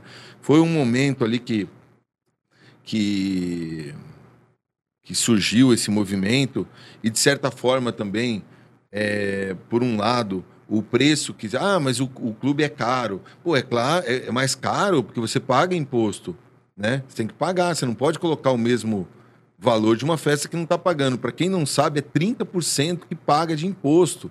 Então, se você fez um faturamento de 100 mil, 30 vai de imposto, que são diversos impostos e taxas. Então, não tem como, né? Fora o custo, né? Fora É, não tem como. E assim. Imposto é um dos custos. né? É, então, é, essa coisa de se fazer, de você burlar o sistema, né? É, porque as festas eram anunciadas é, depois das seis horas da tarde para as pessoas, para não ter risco de fiscalização, porque a fiscalização é, ela, ela, ela funciona até as seis horas. Repartição pública. Exatamente. Né? Então você tem que estar, o cara já tem que sair. O que, que você vai fazer hoje à noite? Ah, eu vou lá na Augusta, eu vou não sei aonde, eu vou para Papá, vou passar na DED, vou passar. O cara já sai com um roteiro de onde ele vai ver, ele vai fiscalizar. Então não tem, o cara não está no mapa, ele não existe. E se chegar a polícia lá, quem que é o dono da festa aqui? Sei lá. Aí acaba dando uma dando uma bola ali, mano, e não acontece nada. E então, era se uma- acontecer uma merda E de era uma- morrer uma... pessoa que poderia, pode acontecer, Sim. pode acontecer em qualquer lugar, na Claro. verdade. E aí? Saída o que bombeiro, aconteceu? Exatamente. Pô, é, lugares tipo aquela funilaria, os lugares que, pô, então, é, é até, ai, que legal, não sei o quê, é bacana o espaço. Não, é legal. E é legal, às vezes, você não, pô, não pagar imposto. Pô, eu também não queria pagar imposto. Ah, você queria ter liberdade? Eu também queria ter mais liberdade. Não queria ter ser tão como, né, que um clube precisa ou algumas festas. Mas, cara. Tinha é- muita fiscalização de antifumo também, né? E- Sim, então em E, tudo. nesses lugares. Não tem né? nada, É, o povo faz é. o que quiser. Então, na verdade, essas pessoas que se tiver um pouco de compromisso com a sociedade, de entender de fato o que a gente está falando, vai ver que é uma coisa que não é legal.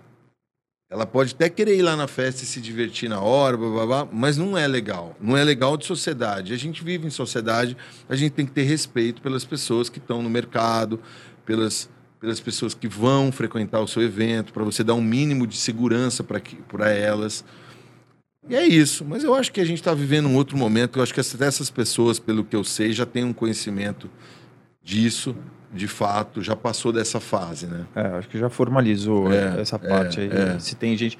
Agora o que está acontecendo é o movimento de que aconteceu bastante, acho que deu uma diminuída agora, de festa clandestina no meio da pandemia Putz, também. que foi cara, uma. eu- que é. você teve um embate forte também. Ah, né? eu tive, porque, cara, imagina, a gente tá. O setor parado.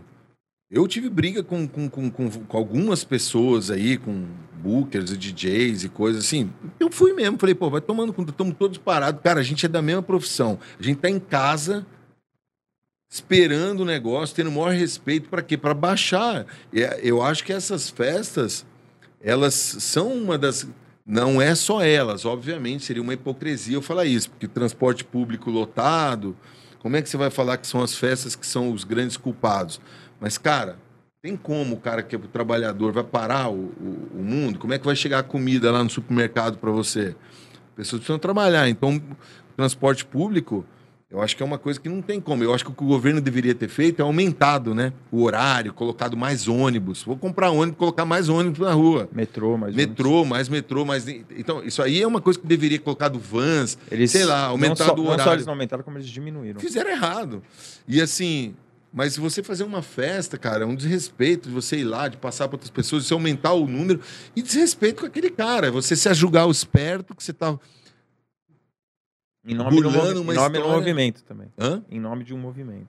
É, que movimento. Tipo, então, eu sei, mas era o que Mas as pessoas assim, falavam. beleza, mas assim, eu É. não vou ficar quieto, porque, cara, tenho 25 anos trabalhando, é, me dedicando, sendo sério, compromissado com a coisa. É, e eu acho que a gente tem que mostrar, falar, tá errado isso, cara. Não pode ser assim. Então, lá no grupo, no SOS, criei, é um, teve com algumas pessoas ali que, ah, não, esse foco não é uma festa clandestina, não. O foco é retomada. Mas como que você vai ter uma retomada com índices altos de mortalidade, com dessa condição? Não tem retomada, amigo. E eu mesmo não sou eu. Agora, por exemplo, a gente tá, é, vai ter uma festa teste no DE de 14, é, dia 14 de agosto. E assim. é, E como que vai ser? Vai ser então, teste de verdade ou vai, vai ser. teste, teste de Mas verdade. de verdade, tipo, sem máscara? Com... Não, não, não. Teste, a pessoa faz o teste antes, Aham. entra com máscara, tem todo o protocolo de higienização, é, tudo lá dentro, a pessoa usa a máscara e depois ela faz o teste novamente. Ela tem um compromisso que ela assina que ela tem que fazer o teste novamente. Mas se o cara vai estar de máscara lá dentro, não vai ser um teste meio que não. Não vai ser um teste de verdade? Porque. É, mas é o protocolo que foi exigido, é uma Eles segurança a mais. fazer é, fazer é. essa festa. Essa É. aí é um evento é, atestado e feito em parceria com o governo do estado de São Paulo, né? Tá. Então, é, foi É uma prefeitura busca... e estado? É governo do estado. Mas Ah, a prefeitura prefeitura não. também, tá. Prefeitura tá. É. Então, assim, foram escolhidos alguns locais, algumas casas que vão realizar esse evento, Capacidade full? Ou... 40%. 40%. Então, é, todo mundo que vai estar dentro, desde o staff, as pessoas todas testadas, passou, mostrou o teste, entrou, máscara, limitação de capacidade e ter toda a questão, higienização do ambiente, ter todos os protocolos que existem. E depois de 10 dias, as pessoas testam novamente As pessoas que, Que que foram participaram para ver testam qual 10 foi dias o, depois. O índice de infecção. índice de, de, de contágio, Se de houve. infecção, se, Se houve. é. Ah. E isso é um modelo que já está acontecendo, né? Aconteceu na Inglaterra, nos Estados Unidos, na Europa, enfim. Então, os testes que eu vi, por exemplo, aquele, do- aquele de Liverpool lá do, do Youssef, Uhum. é, é todo mundo sem máscara. todo mundo sem máscara. Aqui, Em Amsterdã também. É, mas é que a gente ainda tá lá, tá numa coisa mais adiantada. Eles estão num outro. Talvez o outro- segundo teste seja É, eu acho que isso aqui é um relaxado. primeiro, é. É. um, vamos dizer, um primeiro passo, né? E aí, conforme as coisas vão acontecendo, porque é importante dar esses passos, né? Sim. Então, essa festa é uma festa com totalmente com, com festa legal, com segurança, com, como eu te disse, com os protocolos, todo mundo Mas, tipo, se o, cara vai pegar uma bebida, ele pode beber, abaixa a É, máscara, ele bebe, tira, bebe põe. a máscara e põe a. É, é, é- ah, mas que hipocrisia tudo isso. Mas é a maneira que foi Sim, sim, a colocado. maneira que... É, se a gente for ver também no restaurante, o avião, né, cara? É um absurdo. Você vai, você não tem, tipo, afere em temperatura num shopping e ninguém afere uma temperatura para você entrar no avião. Você pegou algum voo, alguém conheceu alguém que pegou um voo que você teve que ter, aferir a Não. temperatura antes do Pra voo? votar também não. Porra, é um absurdo Votação isso, né, também não. É, um absurdo. É. Quer dizer, você, prefere, você tem que ir para uma série de coisas e Aí no voo que você senta do lado, e não tem, hoje em dia não tem mais essa coisa do, da poltrona lateral, as pessoas sentam do teu lado. Todo mundo junto. Não, e no aeroporto fazer o check-in dá uma, dá Uma distância. puta fila não tem nem distância Aeroporto, direito. todo mundo junto. exatamente.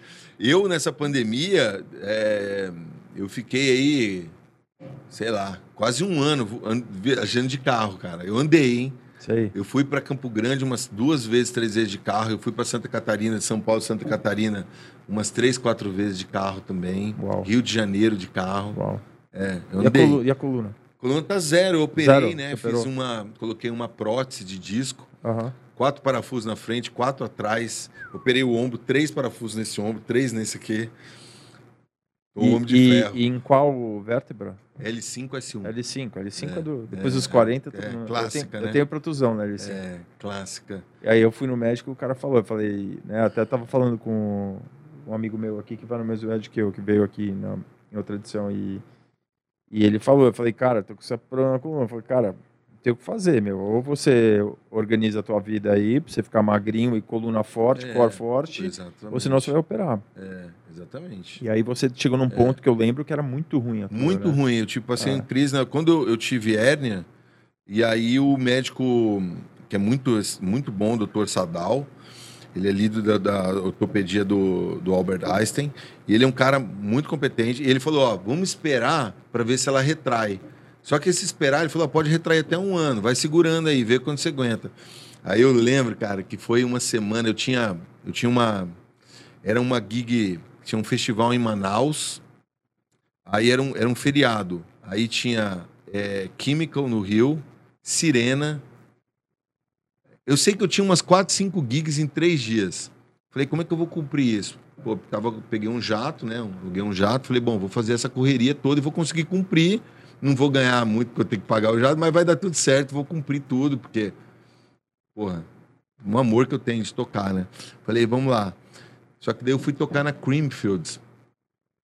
Toquei no Enter lá. E aí, quando eu cheguei de Buenos Aires aqui em São Paulo, já era tipo, outro dia eu tinha que começar a fazer o circuito. Na hora que eu levantei da cama, fui pisar, não conseguia pisar no chão. Liguei pro médico, falei, ô, me dá umas injeção forte de morfina para eu conseguir cumprir isso daqui. Ele falou, não, cara, agora esquece, chega. Aí cancelei a gig, fui lá e operei de hérnia. Fiquei vários anos bom, sem dor. E aí, já uns, uns três anos agora, eu fiquei tipo uns 10 anos legal. Aí começou a sentir, porque depois que você tem uma hérnia que você tira, é como se fosse quase como uma bexiga, ela estoura e ela começa a murchar. Sim. E daí eu comecei a ter meio que um desencontro no quadril, né? Então, aí foi a necessidade, mas não, não tinha dor. Tinha um. ia levantar aqui e saía ah, meio travado. Se viajasse Sim. muito tempo. Sim. E aí eu falei, não, vou, vou, vou operar, cara. E aí coloquei essa prótese, pô, ficou. Mas isso não muda o que você tem que fazer. É o que você Sim. falou, você tem que manter um peso, porque você tem as outras vértebras, pode foder outra, né? É, e a, e a musculatura, cara, ela tem que estar desenvolvida, porque na hora que ela relaxa, a tua coluna fica solta, né? Daí que dá a dor, que daí dá aquela dor aguda, É. né? Quando ela tá solta. Você tá com a musculatura bem desenvolvida, ela É. segura a Eu tive sempre um quadril, Aham. um quadril mais fraco, uma parte de cima mais forte. Eu fazia academia, fazia costas, fazia Supino, tudo. né? É, é, até eu, eu arrebentei os meus ombros com supino. Supino. É. E aí é, o, é como se fosse um prédio, né? Você fica com uma base que é o Não fazia core agachamento. É, não fazia, não fazia agachamento, exatamente, não trabalhava o core direito. E aí é aquela coisa, vem um peso em cima de uma estrutura que não aguenta, né? Então, pô, eu- é isso que você está dizendo, tem que fazer todo dia. Eu faço alongamento, faço. Não faço mais peso forte assim também, Uhum. porque não. Né? Não- É, eu não acho que tem que fazer um pouco, mas eu pra- também, eu não faço musculação, não faço também muito, eu faço o essencial. É, Mas não poder- pode deixar de fazer. Depois que Com tem uma certeza. idade, a musculatura regride muito É, e você precisa fazer musculação pro resto da vida, cara. É. Isso não tem jeito. Não, e, a idade vai vindo, você vai. Esse final de semana eu tomei, eu- fazia tempo que eu não bebia, eu tomei uns vinhos, tomei umas quatro garrafas de vinho, cara. Fiquei. Nossa, no outro dia parecia que eu tinha passado um trator em cima, né? Sei. Eu tô até preocupado, como que vai ser essa retomada? Meu, seu- eu tô completamente enferrujado. É, tô, meu, domesticado. Né? É, teve um dia, assim, que eu fiquei acordado, assim, até umas 5 horas da manhã, assim, mas muito desacostumado, cara. Eu, é, é, é o costume. Eu também, eu também Vai chegar um tempo é, aí. Dia, um dia outro que eu durmo mais de madrugada, que eu dormia sempre, e acordo cedo. Hoje mudou É. a minha vida. Completamente, assim. É. Foi bom, cara, que eu fiquei muito tempo, me aproximou muito dos meus filhos, assim, né? Eles tinha muita escolha, né, cara? Todo mundo trancado dentro de casa, 24 horas. Antigamente, meu, saía para trabalhar de manhã, voltava à noite, eles iam para escola, tinha Sim. natação, tinha atividade. É, eu acho que essa pandemia teve coisas que Teve a gente coisas tem boas. que olhar para tirar coisas que foram boas. Teve, teve muitas coisas boas, assim, para a família, assim, foi muito bom para minha família, assim, a gente se aproximou muito, mas é, é, é avassa- é avassalador. Mas pode acabar, lado, né? já chega, né? Chega, pelo amor né? de Deus, cara. Já chega, agora né, vamos trabalhar. E aí, cara, você. É, The Edge aqui uma realidade e tal. Você sempre, né, com a programação inovadora, você abriu a parte nova, que é uma coisa que você sempre quis fazer também, né? Foi um É, projeto Hercúleo, né? É, é, que verdade. você quis fazer. Eu lembro que eu tive o prazer de ser o primeiro DJ da pista 2 para inaugurar. É eu. É verdade. Legal. Eu lembro quando abriu, assim, que o pessoal ia chegar. Acho que você fez uns soft openings antes, assim, Aham. mas o dia que abriu mesmo, Aham. eu fui o primeiro cara ali da Aham. cabine, ali, da Play, assim, eu lembro, lembro bem disso. E aí, é, aquela parte de cima, né, aquela- aquelas outras duas pistas e o terraço, né, do Uhum. clube, né. Uhum. E aí deu uma mudança também, foi uma mudança grande. Sim, deu né? uma mudança de público e, a, e o pessoal até que, que frequentava o DED antes falava, nossa, o DED mudou. Na verdade, ele nunca mudou de, de programação, né? Mas é que tem essa coisa que as pessoas querem. Tipo assim, ah, agora tá vindo um outro público, porque começou a vir um público Ah, mais dobrou a boy. capacidade, né. É, vem um outro público e tudo mais. Então, e assim, eu sempre tive um pensamento de que música eletrônica tem que ser democrática. E quanto mais mistura tiver, melhor, eu acho mais legal. Eu tenho uma preguiça. Se você vai numa festa que só tem os boys, assim, eu tenho preguiça. Você vai numa festa onde só tá a festa de moda, você tomando cachecol na cara o tempo todo também, eu tenho preguiça. Tu- Tudo que é, que é uma coisa só, eu acho meio chato. Festa underground, tá todo mundo underground demais. É, meu, legal a mistura. Quando chega lá um cara de uma formatura, aí tem o outro, tem a patricinha, tem o moderno, tem o gay, é tem a trava. Isso é a mistura na, que é na, Mothership sempre aparecia uma noiva, né? Isso era É, divertido. Essa é. mistura que é o interessante, pro meu ponto de vista, né? Então, é, o The Edge, quando ele abriu a parte nova, veio um público mais. Um outro, um público mais boy e tal, fez uma mistura, mas o conceito da casa, tanto visualmente como de música, ele nunca mudou, né? Então foi uma. Mas é. São, são ciclos, né? Momentos assim, mas o. é, eu acho que a casa ganhou, né? Pô, antes a gente tinha um fumódromo na rua, hoje você tá um fumódromo lá em cima olhando o Memorial da América Latina, né? Então essas pessoas que frequentavam falavam que o DED era mais legal de ser ali, elas têm. Porque tem um pouco disso, né? Do povo que quer ser o underground quarteirão. Tem Sim. lá X pessoas, ah, a gente é os modernos. E aí a pessoa quer se sentir melhor porque ela, se- ela acha que ela é mais cool, mais bacana ou mais que as outras. Sim. Geralmente tem isso, né? Tem. O senso de felicidade da pessoa é porque ela é melhor de alguma coisa com a outra. Quer dizer, não, ela não está feliz plena com ela. Porque ela é a mais moderna, porque ela saca mais, porque ela é da cena, que ela é mais entendida, ou porque ela é mais rica, ou porque é mais bonita. Tem essa porra. Então, é. Acho que é uma falsa felicidade, porque a partir do momento que você tem que comparar com as outras para você se sentir bem com isso, que porra de. Que métrica é essa, né, cara? Uhum. Então. é, Mas eu acho que tem muito isso na noite. Não só com The Edge, eu percebia isso antes da cena. Ai, os amigos, sabe? Ai, os... como se fosse assim a turma dos, dos conhecidos, dos, dos entendedores, dos bacanas, dos modernos. Formador de sabe? opinião. É, dos modernos, formador de opinião. termo, Eu acho que não tem de nada mais É. cafona que isso, porque e, e mais fora do contexto da música eletrônica, porque a música eletrônica é uma coisa que veio para agregar, para as pessoas serem bem-vindas, participar daquele movimento e não falar, ó, não, isso aqui é tá restrito, isso aqui não tem nada a ver. Tanto que eu, eu sinceramente, eu não me identifico com, com a postura, por exemplo, é, de door policy do, do, do Berghain, por exemplo, né? Eu, eu nunca fui barrado lá. Eu fui tirado de lá um dia. Teve uma briga lá, o Cezinha, lembra do Cezinha? Cezinha. Cezinha, aí teve uma confusão, o cara jogou um negócio numa menina, aí o Cezinha foi tirar satisfação, deu uma briga, eu fui tirar o Cezinha, o cara achou que eu tava brigando, me tirou do clube. Aí depois foi o segurança, cara. Eu nunca mais esqueci. Foi o segurança, foi, eu já tava andando, tinha saído do clube, o segurança veio atrás de mim. Ô, oh, oh, desculpa, você pode voltar tal. Falei, não, não, já tô de boa, vou embora. Então, eu, eu acho que você chegar a identificar uma pessoa, como ela tá vestindo, se ela faz parte, é, se ela tem a ver para frequentar aquele lugar, eu, acho que não tem muito, muito cabimento, né? Eu acho é, que é meio. Uma, é, foi uma coisa. No... Para barrar turista. Ele é só turista, pô. É. então... Lembro, mas isso começou no Estúdio 54, era muito assim, né? Mas não era muito. Era muito do. do, do o cara do queria feeling. coisa diferente, é, assim, né? É. Entrava todo tipo de gente, é. mas ele ficava lá na porta. Você Cuidando, não. você não, porque não tinha muito a ver. É. Mas é, é, ao mesmo tempo, tem. É, você faz né, parte da cultura. Da, da, da, enfim, não é só lá, né? Em Paris tinha muito isso também e tal. Mas é difícil, né, cara? De você chegar e. Porra, às vezes você tá uma pessoa. Né, pessoa, por que, que não vai entrar? Porque não, não estou vestido adequadamente. Tá de calça jeans. Tipo, é, porra. Então, eu lembro uma vez estava em Londres, estava entrando na, na Ministry, aí tinha um cara na fila atrás de mim, e ele chegou, viu o cara lá de. Meu, o cara tava na porta, viu o cara lá atrás da fila, chegou, você, você, e o cara, ah, eu. Alta, tirou o cara da fila, não esperou nem o cara chegar. É mesmo. E o cara foi lá, o cara tava lá no espanhol, o cara foi embora pra cá todo isolado, os amigos ficaram ah, lá, deixaram é. os amigos entrar, mas é uma coisa estúpida. Sei, cara. É uma coisa eu estúpida. Assim, Obviamente, né? Acontece, por exemplo, às vezes vai no DED, teve uma época assim que, quando fechou o 33 ali, é, começou a vir uma galerinha mais, banda Oakley, com, tipo, galerinha que você tinha que fazer, porra, uma revista foda, e vira e mexe, fala, pô, como que esse filho da puta entrou com esse loló aqui dentro, né, cara? Revistou ele, como é que ele entra com isso aqui? Mas como que você vai fazer, né, cara? Você vai chegar e falar, não, amigo, você tá com um bonezinho na cara, com óculos, você não vai entrar. Porra, hum, né?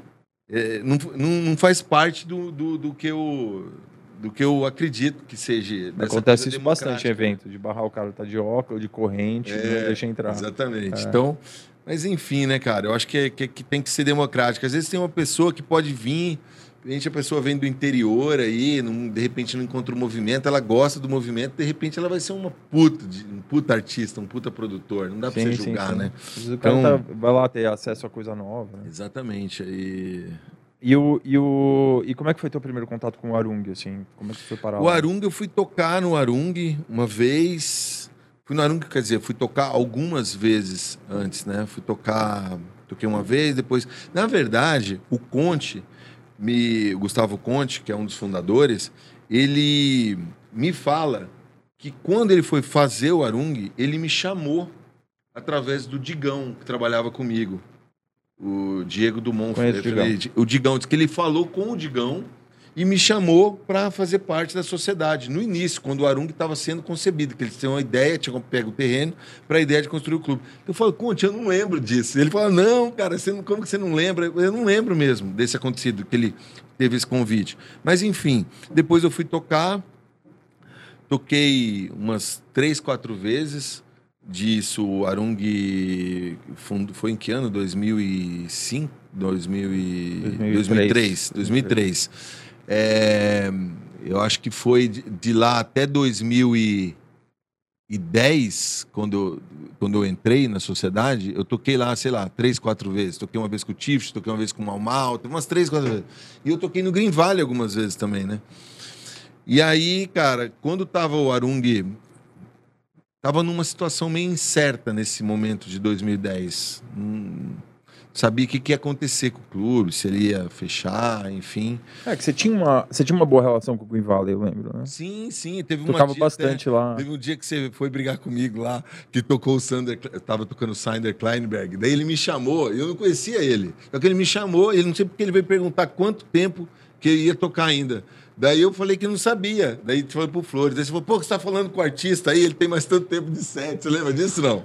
Eu falei, pô, mas eu não sei, cara. E o cara me, me chamou, não vou falar. Vou brigar com você. Não, não mas eu tô falando isso. Não, eu sei, eu sei. É que nego vai lá, daí outro quer tocar antes. Não, Aquelas coisas de cabine. Lógico, é. mas e aí, você tava fazendo o seu papel de manager, sim, falar com o artista, mas sim. não foi eu, ele que tinha me chamado pra. Eu não sei se ele me conhecia, enfim. Aí teve. Toquei algumas vezes, foi sempre muito bem recebido lá. E aí chegou um momento que até o, o, o me chamaram no Arum, do Green Valley para fazer uma pista lá, do The Edge. Aquela pista menor ser um The Edge. Uhum. O Jorge Júnior me fez esse convite. Uhum. E aí, nesse momento, começou. E o China, pô, o Sul, tal, você tem que fazer alguma coisa no Sul, lá, lá, lá. E nessa época eu era. Eu tava junto e eu fui sócio do Inter de Gramado, né? Uhum. Por um tempo. E aí o China, pô, tem que fazer alguma coisa. Aí eu achei um. te- O João Azolim me mostrou um terreno é, é, onde uma parte dele foi o Divine, que era na, na beira da. ali na Itapema. Hoje é até pertinho da minha casa isso daí. Uhum. É, do lado de um restaurante Recanto da Sereia. E tinha um terrenão para vender. Eu chamei o Gustavo Paulo. Falei, mano, você trabalha com hotel, tem um webjet. Vamos pegar e fazer um hotel aqui de sociedade, um hotel legal. E a gente faz os weekend. Já tem a companhia aérea. A gente vai fazer os weekend e do resto a gente tem um hotel aqui que vai estar funcionando, porra, na região, que a região está desenvolvendo. Aí falei com ele, ficou meio assim e tal. Daí eu fui falar com o Conte. Falei, Conte, está com um projeto. Porque esse Guarung também assim. Isso, nessa época o China fazia o, o meio de campo ali do Arung e tal, com a gente, pra gente falar. E aí o Conte foi ver O China é um Humberto o China Sato. Humberto Sato, Não, o. China- É, Humberto Sato. É. E aí, cara, eu falei, pô, tô com essa ideia de fazer essa história aqui. O terreno, puta, muito legal o terreno. Agora tá até saindo uns um empreendimento comercial lá. E aí, cara, o Gustavo não animou muito, o, o Conte, o Gustavo Paulo, né? O Conte, quando eu chamei ele, ele falou com o advogado dele, ele falou, ah, que tem um problema que a polícia tem um posto policial da Polícia Federal bem aqui, então um problema na rodovia de pessoas vindo, isso não é muito legal. Daí o Conte falou, pô, por que, que você não vem, entra na sociedade com a gente no Arung? Eu te garanto que vai rolar um tempo, não vai fechar agora, vai derrolar mais uns cinco anos. Foi a promessa dele. Eu te garanto que mais cinco anos rola. E naquele momento o Arung estava numa situação difícil, né? Hum, não só de incerteza, de futuro, mas balanço da casa e tudo mais, assim. Tava É, o Green Valley momento- chegou com muita força. é, tava É. bem difícil, assim. Só que eu falei, puta, essa casa aqui é do caralho. Já tinha tocado lá, meu. Tipo, eu ficava, pô, toda vez que eu ia tocar lá, e me emocionava, né? Porque, pô, a Era energia, mesmo. a É. energia daquela pista, é, o povo animado pra caramba, o povo bonito. Eu falei, putz, eu vou entrar aqui, cara. Vou. Eu vou. Eu vou. Vou de cabeça aqui. Aí comecei a tocar. Primeiro, eles me chamavam, vem tocar aqui umas noites. Eu comecei a tocar. Aí tinha umas noites que eu levava, eu, eu, eu tava em Floripa, eu aluguei uma casa em Floripa, eu botava meu case de vinil no carro e ficava, eu falei, ó, se qualquer coisa, se um DJ cancelar alguma coisa, né? Aí eu sei que tinha uns caras que estavam meio desanimados, meio que fechando o garden. Eu falei, ah, vou tocar um pouquinho aqui então, pode? Beleza. Frau naquele garden. Mano, aí o negócio começou, começou a pegar, começou a dar um. Porque não sei se antes eles faziam um som que era muito chill out, assim, no garden, um Uhum. som mais coisa, e começou, e começou a rolar. E aí fizemos o. eu Entrei na sociedade em 2010, final de do- 2010. E aí começamos, fizemos um choque de gestão forte, assim, com, pô, tudo, né? Auditoria, e, e fazendo tudo, olhando como é que estava a programação, e faz- começamos a fazer várias mudanças. É, E realmente, cara, é muito difícil, né? É, chega momentos assim que quando você começa, como o Arung teve, né? Foram várias vezes que foi fechado pelo meio ambiente e porrada atrás de porrada, as pessoas vão ficando desanimadas, assim, né, cara? É uma coisa normal da vida. E eu cheguei com ânimo, assim, né? Falei, porra, vamos, isso aqui, vamos. E aí, cara, é, começamos a mudar várias coisas dentro, demos uma limpada, tiramos um monte de, de, de maçã podre ali, tiramos a caneta de uma mão. E, e começamos a fazer um, um trabalho, tanto na parte administrativa como na, na parte da programação junto, né? O Conte começou a se animar mais, começou a ver. E, e depois foi até engraçado. O GG ele fazia uma, ele fazia o some na Green Valley. E um dia ele estava no Arung. No carnaval, né? É. Carnaval. Aí ele estava na no Arung. Era ele e o Eric. É, daí eu peguei e falei, falei pro Conte, falei, pô, o GG tinha que estar aqui fazendo coisa com, com a gente também, né? Porque eu vendia DJ pra Vibe. E de certa forma, sim, de boa, né? Tinha um ciúme do Arung. Ah, tá vendendo pra Curitiba. Por mais que seja outro estado, mas é normal, isso aí todo mundo tem. Uhum. Aí o GG tava assim, já tava animado. Ô, GG, chega aí. Ô, GG, porra, para de fazer festa no Grivale, vamos fazer com a gente. Ele falou, paro. Eu falei, então vem pra cá, vamos fazer coisa com a gente. Ele falou, vamos. E aí eu trouxe o GG pra sociedade através desse dia. Cara, o GG somou também bastante. A gente fez uma. uma... Essa, cara, essa foto é engraçada, minha cara. É e aí começamos, cara, a fazer um trabalho forte, assim, e, eu acho que, o- e aí o clube começou a decolar, né, cara, com essa, com essa junção nossa, com a força de todo mundo, com uma energia nova.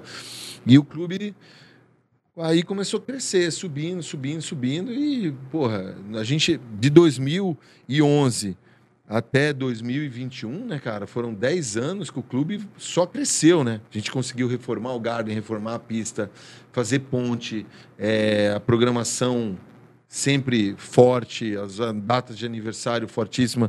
A partir desse momento criou força, criamos o Arung Day Festival, que eu também, né, ajudei, foi desde o começo, tive, fundei junto, né?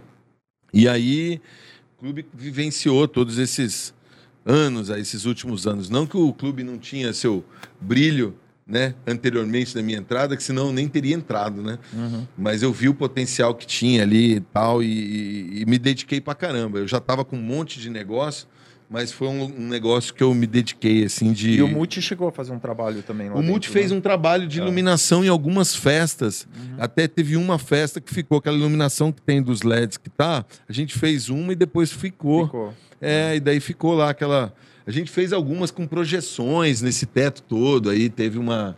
O Multi é fez umas aí, né? duas Não ou tem três. muita coisa pra fazer. É, né, teve cara? umas Muito duas. limitado. É, teve umas duas. Umas duas, três. Acho que foram duas, na verdade, que o Multi fez. E. Mas o amanhecer nesse clube é uma Ah, é super, né, inexplicável, cara? né? É muito legal. Isso é aí muito você ter um. Você ser um DJ e, e ter uma experiência dessa assim. É, é, é- Nossa, é eu me emocionava, eu dava trabalho lá, porque eu É. não queria desligar, desligar o som e que sempre tinha aquela coisa. E aí. E era o aí pior cara pra estar na eu cabine. sou o hora. pior que tem. Eu, eu vou, vou- vou assumir que, que sou. Eu lembro um dia da Experience que o Eric. é, eu cheguei atrasado. Teve uma noite, essa noite é histórica na minha vida, que foi quarta-feira, Hot Chip. Era Hot Chip mais um que eu não tô tentando. Ontem eu estava tentando lembrar, não lembrava quem era, porque a gente postou o Hot Chip no, no, do Dead TV. E eu tentando lembrar quem era a outra atração. Não lembrei. Eram duas atrações forte numa quarta-feira. Que era uma festa com corporativa, era Nokia, não lembro o que, que era. Quarta-feira. Eu fiquei lá até de manhã. Eu lembro que o Claudinho, o, o Claudinho, é, Cláudio Miranda, foi para minha casa depois. Que, Vamos para tua casa com a. não sei. Na quinta-feira, Martin Butrecht. Era para fazer um set de uma hora e meia, um live dele. Ele fez seis horas, sete horas. E eu lá, animado, toquei depois com o Diogo. Mal dormi. No outro dia, Nicolas Jar. Tocava depois do Nicolas Jar. Fiz um set de 13 horas. Fui pra casa, um bagaço, dormi um pouco, tinha experience no outro dia. Eu tocou o Martin, Martin também, uma galera que tinha. Meu amigo, e eu, trânsito fudido na entrada, perdi o horário, cheguei uns 20 minutos atrasados. Era meia-noite pra tocar, cheguei meia-noite e 20. O Eric falou: Renato, puta, não tem como eu tirar um outro cara agora e te colocar, tá? Desculpa, você vai ter que esperar pra tocar no, encerrar. Eu lembro que era meio-dia, tocou o Prod na outra pista, no, no- no palco principal. Cara, eu sei que eu cheguei lá, era meia-noite e vinte, fiquei até meio meia-noite esperando, né? Até o Moody estava junto comigo. Nossa, não foi foda. E aí entrei pra tocar, e aí o, o Eric, tem que acabar. Eu falava, não, agora você sai da cabine, tirando o dono do festival da cabine. Sai daqui, aqui é comigo, aqui quem manda sou eu. Aí eu acabei, porra, sei lá, umas, uma, um e pouco da tarde, duas horas. Aí ele falei pro Paco, lembra do Paquinho, né? Paco. Falei, Paco, não vou voltar com aquele motorista nem fudendo. Liga pro helicóptero aqui pra pegar nós. Aí, eu, na hora que eu tô tocando, o Paco me cutuca. O Rê, tá bom ali? O cara parou bem atrás da tenda, assim. Aí o Claudinho, eu lembro que o Claudinho falou assim, "Ô, não dá pra ir com vocês, não? Eu falei, vamos. Aí saímos, né? Pô, agora vamos aqui, Rockstar, tipo aquela coisa de helicóptero no final. Ao mesmo tempo que você tem essa, essa, essa, essa coisa que é difícil de você cumprir tudo isso, obviamente que é a música, mas essa sensação de você, pô, sai de uma, pá, pá, pá, pá, você tem, é, ao mesmo tempo te dá energia, o público te dá energia, essa história toda é, é divertida pra caralho, né, cara? É, quando você vai fazer só coisa legal, né, cara? Porra. Quando é tudo legal. É, é, é. porra, você termina isso aqui, você termina uma festa, encerrou a festa, devia ter, sei lá, mais de 10 mil pessoas ali. Falei, porra, é do caralho, é um puta energia, né, cara? Que... Mas essa semana foi, foi histórica, mano. Foi uma sequência que eu. Não foi uma noite, né? Foram quatro noites assim, ó. E eu tenho esse problema aí no Arung também, já dei trabalho lá de na hora da cabine. Ah, tem que encerrar, não, tocar mais um pouco, tocar mais um pouco. Aí a galera já sabia, no dia que eu tocava que eu era o último, ah, hoje o Arung vai até mais tarde. Mas é, realmente tem que ser pontual. É, o gente, acordo né, de protocolo, é, de com o governo. e tudo mais. Pena agora, né? Porque antigamente a gente tinha uma flexibilidade maior. Eu lembro, no começo, eu ia para lá, eu tocava até uma da tarde. É, tinha aquelas noites lá com o Deep Dish, né? E com o Sasha, que tocava uhum. 10 horas, é. 14 horas. É, uma pena. Essa lei pena. aí é uma lei que meio. Eu, e é super agressivo, né? Eu já tive lá também, polícia para na porta, esperando é. para entrar se, você, se o som não parar. É, não. Dos é, últimos anos tem agressivo. piorado muito, né? É. Piorou muito. E aí a região ainda com. com Experience. Acho que foi na Experience, mas acho que não foi essa aí, não. É, essa, essa aí. Putz. Essa aí o pessoal tá muito fresquinho. Não, não foi, não foi, não foi esse ano, não, não lembro, cara. Foi um ano que tocou o Prod. Cara, e, e, Mas é isso. Agora eu não sei se eu vou conseguir ficar nesse negócio, não, viu, tio? De muitas horas, não. Tô meio destrenado mesmo com essa sei, pandemia aí. Sei, quero ver. Vamos falar daqui, um, daqui vamos, um ano. Vamos ver. Mas é, o Arung, porra, um clube que me acrescentou muito. Eu aprendi muito, é, tanto a parte de administração também, né? Que, que, a gente teve que fazer mudanças e coisas assim que eu tive que, que ver e, e agir com, com, com, pulso, né? É, Para algumas coisas serem mudadas ali. E, e, na questão artística também, né? A visibilidade, tudo mais do clube, as coisas que aconteceram, festas fora. O clube, eu sou, é, foram, foram coisas muito boas, mas é, acho que eu também retribuí bastante pro clube aí com tudo. Com, com esse, certeza, é. com certeza. E aí no, no, no, chegou aí a final do ano retrasado, né?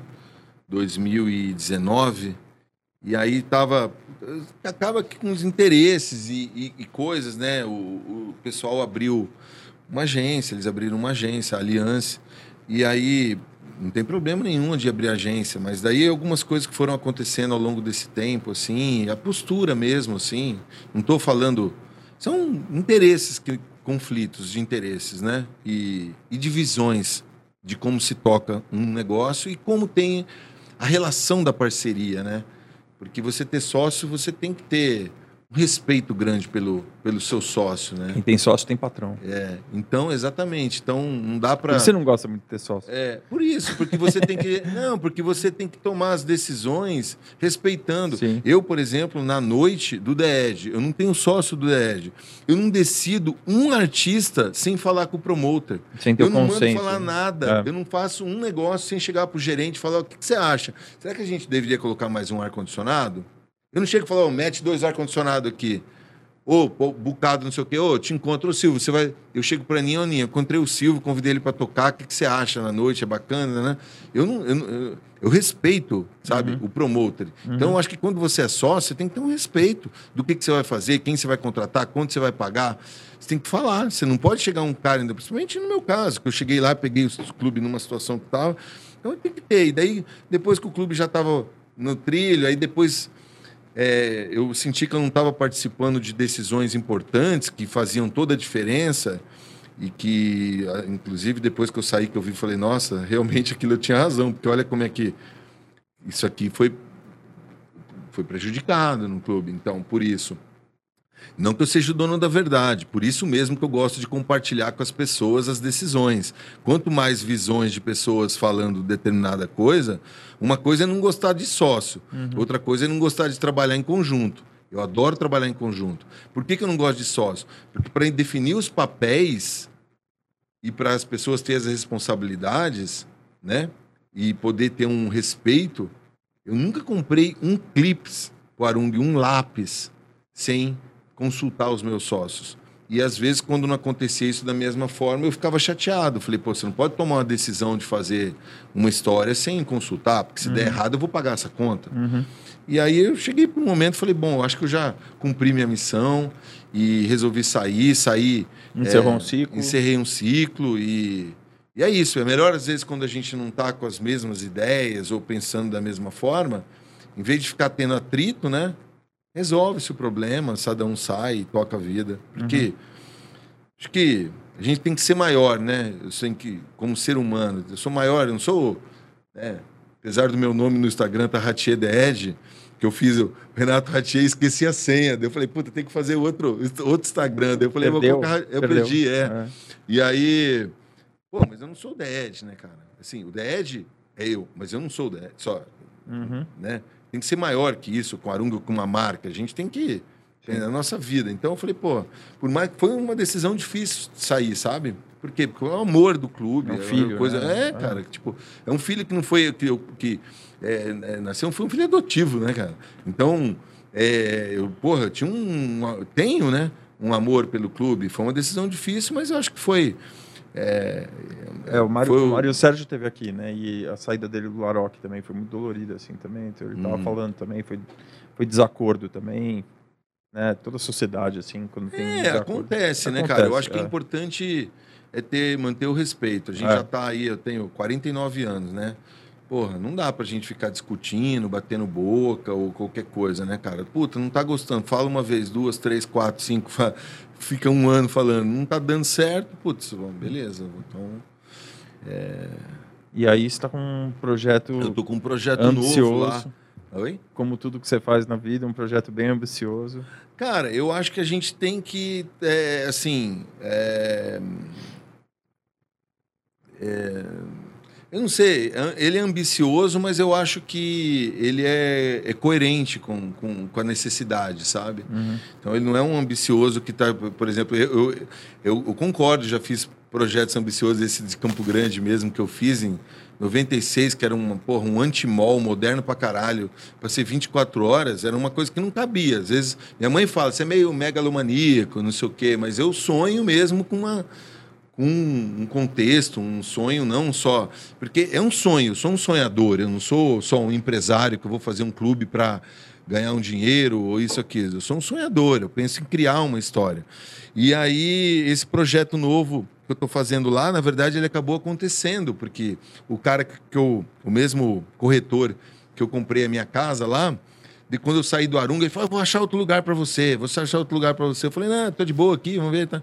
Aí, de repente, pô, apareceu. E era um lugar que eu acho que vem de encontro com as necessidades de hoje.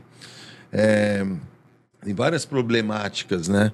Você, o Arunga é um clube incrível, mas pô, ele está localizado no, na, na, Praia Brava, onde está só saindo empreendimentos imobiliários na frente da praia. De alto padrão. De alto padrão. Então, cada apartamento ali, pô, é, ah, mas você está falando que o clube vai acabar. Estou falando que vai acabar, como tudo acaba na vida, como nós um dia uh, não estaremos mais aqui, como qualquer império, né? Romano, persa, qualquer um que existe. Pode demorar mais tempo, outro, mas as coisas são na vida são cíclicas. Então, assim, eu acho que é... não estou dizendo, né, que, que, que o Arung vai acabar, não. Eu estou dizendo que as dificuldades de ter, e não foi por isso que eu saí, eu não abandono, eu não abandono o barco. Eu só não me sentia mais confortável dentro da situação, mas é um puta de um clube, tem o maior respeito é, pelo clube, pelos fundadores, com a ideia, com todo o trabalho que foi feito ao longo desses anos. Mas eu acho que é, tem as dificuldades, como pode ter, por exemplo, no DED, vai ter um prédio do lado do DED ali. Eu estou fazendo acústica toda, estou fazendo outro telhado, estou reforçando todas as paredes, fazendo parede dupla, com areia no meio, lã de rocha, tudo, porque vai ter um prédio do lado. Eu quase comprei esse terreno do lado. Na verdade, eu fui eu, eu tinha ele antes, aí eu fui meio que obrigado a vender para esse cara, que era uma coisa de um espólio familiar. E aí eram quatro partes. Eu comprei uma parte, ele tinha comprado duas, então a gente ia ficar brigando na é justiça. o cetim, do lado? Do lado e atrás. Aquele pega do lado e atrás. Estacionamento. Isso. Tá. Então ali vai sair um e prédio. Naquele estacionamento que você fez a festa com o Rich Hot. Isso, é. foi o Dead Concept. Dead Concept. Então ali é. foi meu e depois eu, o cara comprou, ia fazer, depois ele me ofereceu, me ofereceu por um valor, eu joguei uma contraproposta, não deu certo o negócio pelo, por valor e tá saindo um projeto de uma casa lá. Então, cara. Um prédio. É um prédio. Quer e, dizer, e, eu, eu, e aquele barzinho também, vai tudo pro chão. Não, não, o Não, barzinho não. ficou. É só. O barzinho é só... que é o after do after. É. Então, exatamente, Teixeira. Então, assim, é, pode ser que um dia eu tô fazendo as coisas para que eu não tenha problema. Eu tô fazendo um telhado de novo, tô gastando quatro. Só na pista 1 são quatro toneladas de lã de rocha acústica. Tô, faz... tô blindando, tô fazendo tudo como deve fazer para não sair nada do som. Uhum. Então, mas, porra, a Mas gente. pode acontecer. Tudo é, pode acontecer. A É. gente não pode trabalhar com a hipótese que nada pode. Porra, essa pandemia veio para mostrar isso. Tá todo mundo com sua vida, de repente, vum, o mundo vira de cabeça para baixo. Então, tudo pode acontecer. Então, esse empreendimento do Sul que eu estou fazendo pode ter algum problema. Como o do Rio pode ter algum problema, como eu posso sair daqui e dar uma merda e morrer. Cara, então assim, mas eu vi, eu vi e falei, pô, é- é- é, esse tipo de onde está localizado, esse tipo de negócio na praia aqui, vendo o meio ambiente, comecei a estudar isso aí, porra, é um negócio que é muito difícil. Ah, é impossível? Nada é impossível, né? Mas é muito difícil. E de repente surgiu esse lugar, um lugar maravilhoso, com outro clima, que tem uma outra proposta. Ele está no meio de um vale. Ele é em, é em Camboriú, é no meio de um vale. Tem, pô, você está aqui, tem um muro aqui com vacas holandesas na- no, no gramado, com lago, com cheio de Vitória Régia. Entendeu? É uma outra experiência, uma experiência que eu gostava, que eu já queria. Falei, putz, eu tinha, olha que louco, né? Eu tinha esse, uma vez eu fui num after do Detroit, do Detroit BR, Detroit BR, e ele era, era num sítio. Eu falei, nossa, esse clima de sítio, que você poder fazer uma coisa mais porque ao mesmo tempo vai ter esse projeto, esse projeto ele é um espaço de eventos e ao mesmo tempo um clube, mas ele não é só um clube, ele é um clube e um espaço multidisciplinar, onde pode ter festival, pode ter show, pode ter é, feira, ao mesmo tempo tem uma capela, você pode fazer um casamento lá. Inclusive eu estou falando com uma galera aí, juntar uns uns 10 DJs aí e casar em equipe lá. Vai fazer todo mundo junto lá. É engraçado, alguns que você fala, os caras dão aquela, calma, calma. Não... Dá umas cutucadinhas. É. E então é um lugar que dá para fazer casamento, eventos sociais, sociais né, corporativos, feira. É, então é um, é um- é um projeto amplo, né? Não é falar assim, ah, isso aqui é um clube de música eletrônica. Não, ele tem um- as características, algumas coisas de clube, mas tem outras coisas. Ao mesmo tempo, ele, ele tem um clima de festival, né? Tem foto pra gente ver? Ou não quer Eu tenho um projeto. Não, acho que agora não. Tem um, Tá. vamos, vamos Então só voltar. Depois É. que inaugurar, você volta pra gente mostrar. volto com o maior prazer. E, É. e tem uma. Só pra contar um pouquinho mais, é, você me contou de uma pista que vai ser numa cabine de avião. Cara, não sei. Na verdade, eu tô, tô fechando isso daí. Tem uma pista que, que, que tem. Engra- Engraçado, não sei como que. Eu, eu falei pra você isso. Eu não sei Aquele como que, que você me contou na tua casa. dias. Eu não sei como que vazou. Me contaram essa história também. É? Eu falei, não, ah, é. porque, porque, porque isso foi É. uma coisa que eu tive essa ideia e ficou, não falei, conversou com as pessoas que trabalham comigo, né? E porque tem uma maior buro- burocracia para comprar uma fuselagem de avião, sabia? Não sabia. Cara, isso tem uma, bu- uma burocracia. Aqueles, aqueles avião da VASP ali no, Exatamente, no Você tem aeroporto. uma puta burocracia para comprar aquilo de papelada, você tem um tempo, são, são três meses de aprovação para poder tirar aquela aeronave, porque é uma burocracia da Infraero, de todo do sistema da aero- aeronáutica até. Tá. E é, isso é uma das coisas. O projeto é surreal, né? Ao mesmo tempo, não é que você está também num negócio, mas você tem o nome já já diz, né? De coisas que vão mais inusitadas assim. Uhum. Então, ah, eu tô super feliz, tô amarradão, sabe? Tô enjoy the journey, sabe? Tô curtindo o processo do fazer, não só esperar o tá pronto, né? Ah, tá pronto, agora eu tô feliz. Não, eu tô Uhum. feliz fazendo. Uhum. Eu gosto muito de desenvolver projeto, assim, e obviamente que o The Edge é um projeto, é um marco na minha vida, né? Que, putz, muito grande, um clube premiado, reconhecido internacionalmente, não só pela música, mas pelo design, por tudo mais. É, É, Mas- o Dead, o Dead, falando um pouco mais do Dead, que a gente não falou, experiência assim também como DJ, é, é um lugar também que o mundo inteiro também batia aqui na porta para quero tocar no Dead. É, o cara o DJ lá da Alemanha, ou americano, ou não sei o que, todo mundo sim, queria vir para cá. teve vários DJs que É. tocaram, assim, que quero tocar no clube. Eu lembro É. um dia eu estava em Campo Grande, o Hit Houghton ligou, eles falaram, né? Não foi ele que ligou diretamente. É, agora eu conheço bem ele, na época eu não, não conhecia. Tava ele, tava o Marco Bailey e o Adam Bayer. Era uma quarta-feira. Ligou à tarde. Ô, oh, o Hit Houghton queria tocar no clube, fazer uma festa ali, o Adam Bayer, não sei o quê. Ah, beleza, abre o clube aí, faz uma lista, telemarketing, não sei o quê. Deu 400 pessoas quarta-feira com eles lá. Eu não tava, mas foi uma noite histórica. Então, assim, é, esse momento de eu estar vivendo e poder desenvolver uma história, e uma história diferente, e uma história que eu tenho muita liberdade, esse é um projeto que me deu muita liberdade de criação. Então, assim, tem uma pista do Edge, que vai ser numa segunda fase, que é uma pista grande, uma segunda fase, mas as pistas que eu estou fazendo, eu estou criando conceitos que eu estou criando. Eu não criei, não peguei um, um arquiteto só, tenho arquitetos, mas eu não peguei, por exemplo, não tem um conceito um conceito que eu fui criando, entendeu? De pistas com nome, com, com, com, com conceito de luz, de, de decoração e ao longo desse espaço todo, né? Porque ele e tem... a tua ideia é fazer shows lá também? Fazer shows, tem um espaço grande, ele dá para receber é, 30, 40 mil pessoas, então é um espaço propício para fazer show de rock, tem um bolsão de estacionamento grande ao lado. Coisa que não existe lá, né? Não existe, eu acho que a gente também tem que ficar. É aquela coisa, né?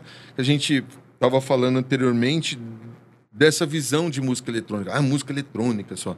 Cara, música é música. Você fala para mim, você quer ver o. Você quer ver o The Cure ou você quer ver o, sei lá, três DJs tocando? Eu quero ver o The Cure, brother. Tá do... Tipo. Pelo amor de Deus, quem, quem, sim, quem sim. vivenciou, é. música é música, música boa é música boa, independente, né? Então, assim. Mas vai ficar limitado, não vai chegar lá, por exemplo, vai aparecer lá o sertanejo lá e vai fazer um show no teu. Não, não, vai ter uma curadoria, né? Tá. Porque. É... Mas não que a gente não possa é... ter um show, vamos dizer, de jazz e ter um Milton Nascimento, ou ter, se pudesse ter uma Rita Lee certo. uma exposição da Rita Lee no espaço e ter um, show, um show, um por show exemplo, dela. Por, é. exemplo, dando Sim. um exemplo, né? Claro, claro. Como uma artista. Então, não vai ficar limitado, ai, música eletrônica. Eu acho que vai ter, ter a curadoria do que eu enxergo de que cabe. Obviamente, vai ser um espaço que eu vou fazer locações dele.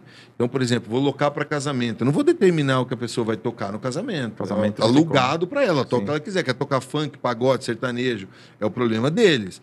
Agora, vamos, a gente vai fazer, ou a gente vai alugar, vai chegar para alugar para um para um show. Não é um preconceito, é uma direção que a claro, gente está claro. dando que eu acho que precisa ser feito.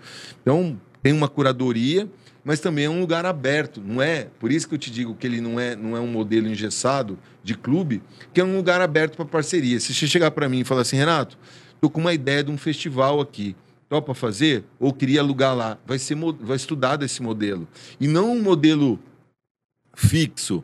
Ah, tá bom, você quer fazer um festival aqui? Tá, 51% é meu, e, e aí é isso, porque eu tenho local. Não. Qual é o modelo de negócio? É isso aqui. O que, que isso aqui vai trazer agregar? Então eu estou livre para escolher. Porque se eu ficar fixo e escolher um modelo desse sim, talvez eu possa perder algumas boas oportunidades que vai agregar para o espaço. Então, cada, cada projeto vem para a mesa, a gente analisa e vê o que, que se é interessante fazer ou não e cria-se um modelo. Uhum. Vai ter um calendário de, de eventos nossos, né? E também aberto a fazer. Então eu tô é meio isso, assim, tá? Fica tem essa liberdade, sabe? Sei. Legal. Pô, então uma etapa nova da tua vida cheia de desafios e oportunidades. E o Rio de Janeiro? E o Rio de, o Rio de Janeiro também, tipo, é, é um projeto desafiador, né?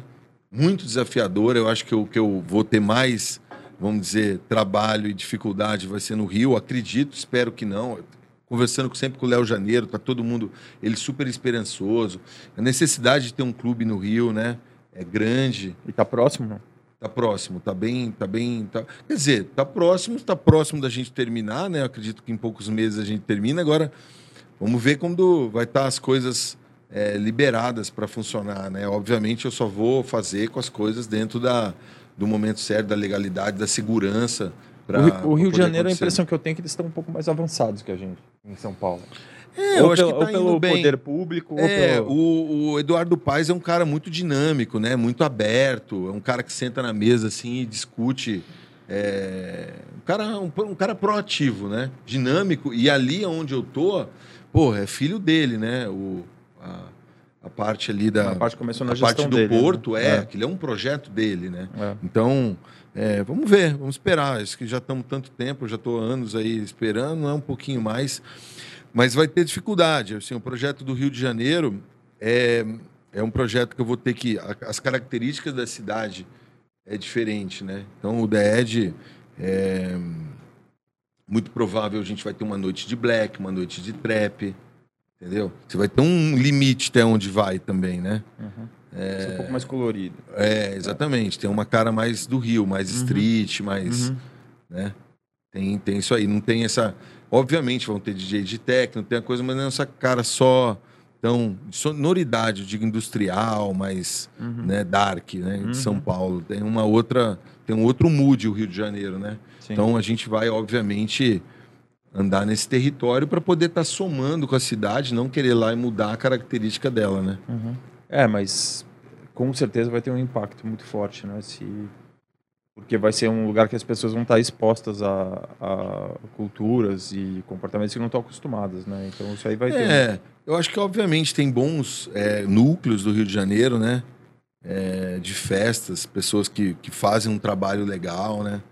Que estão abertos ter convidados a fazerem. Tem a Rara, tem a Rio Me, tem vários grupos que fazem, fazem um trabalho muito bacana e esse, inclusive o DED está aberto, se quiserem eu já conversei com eles, o espaço está aberto para fazer.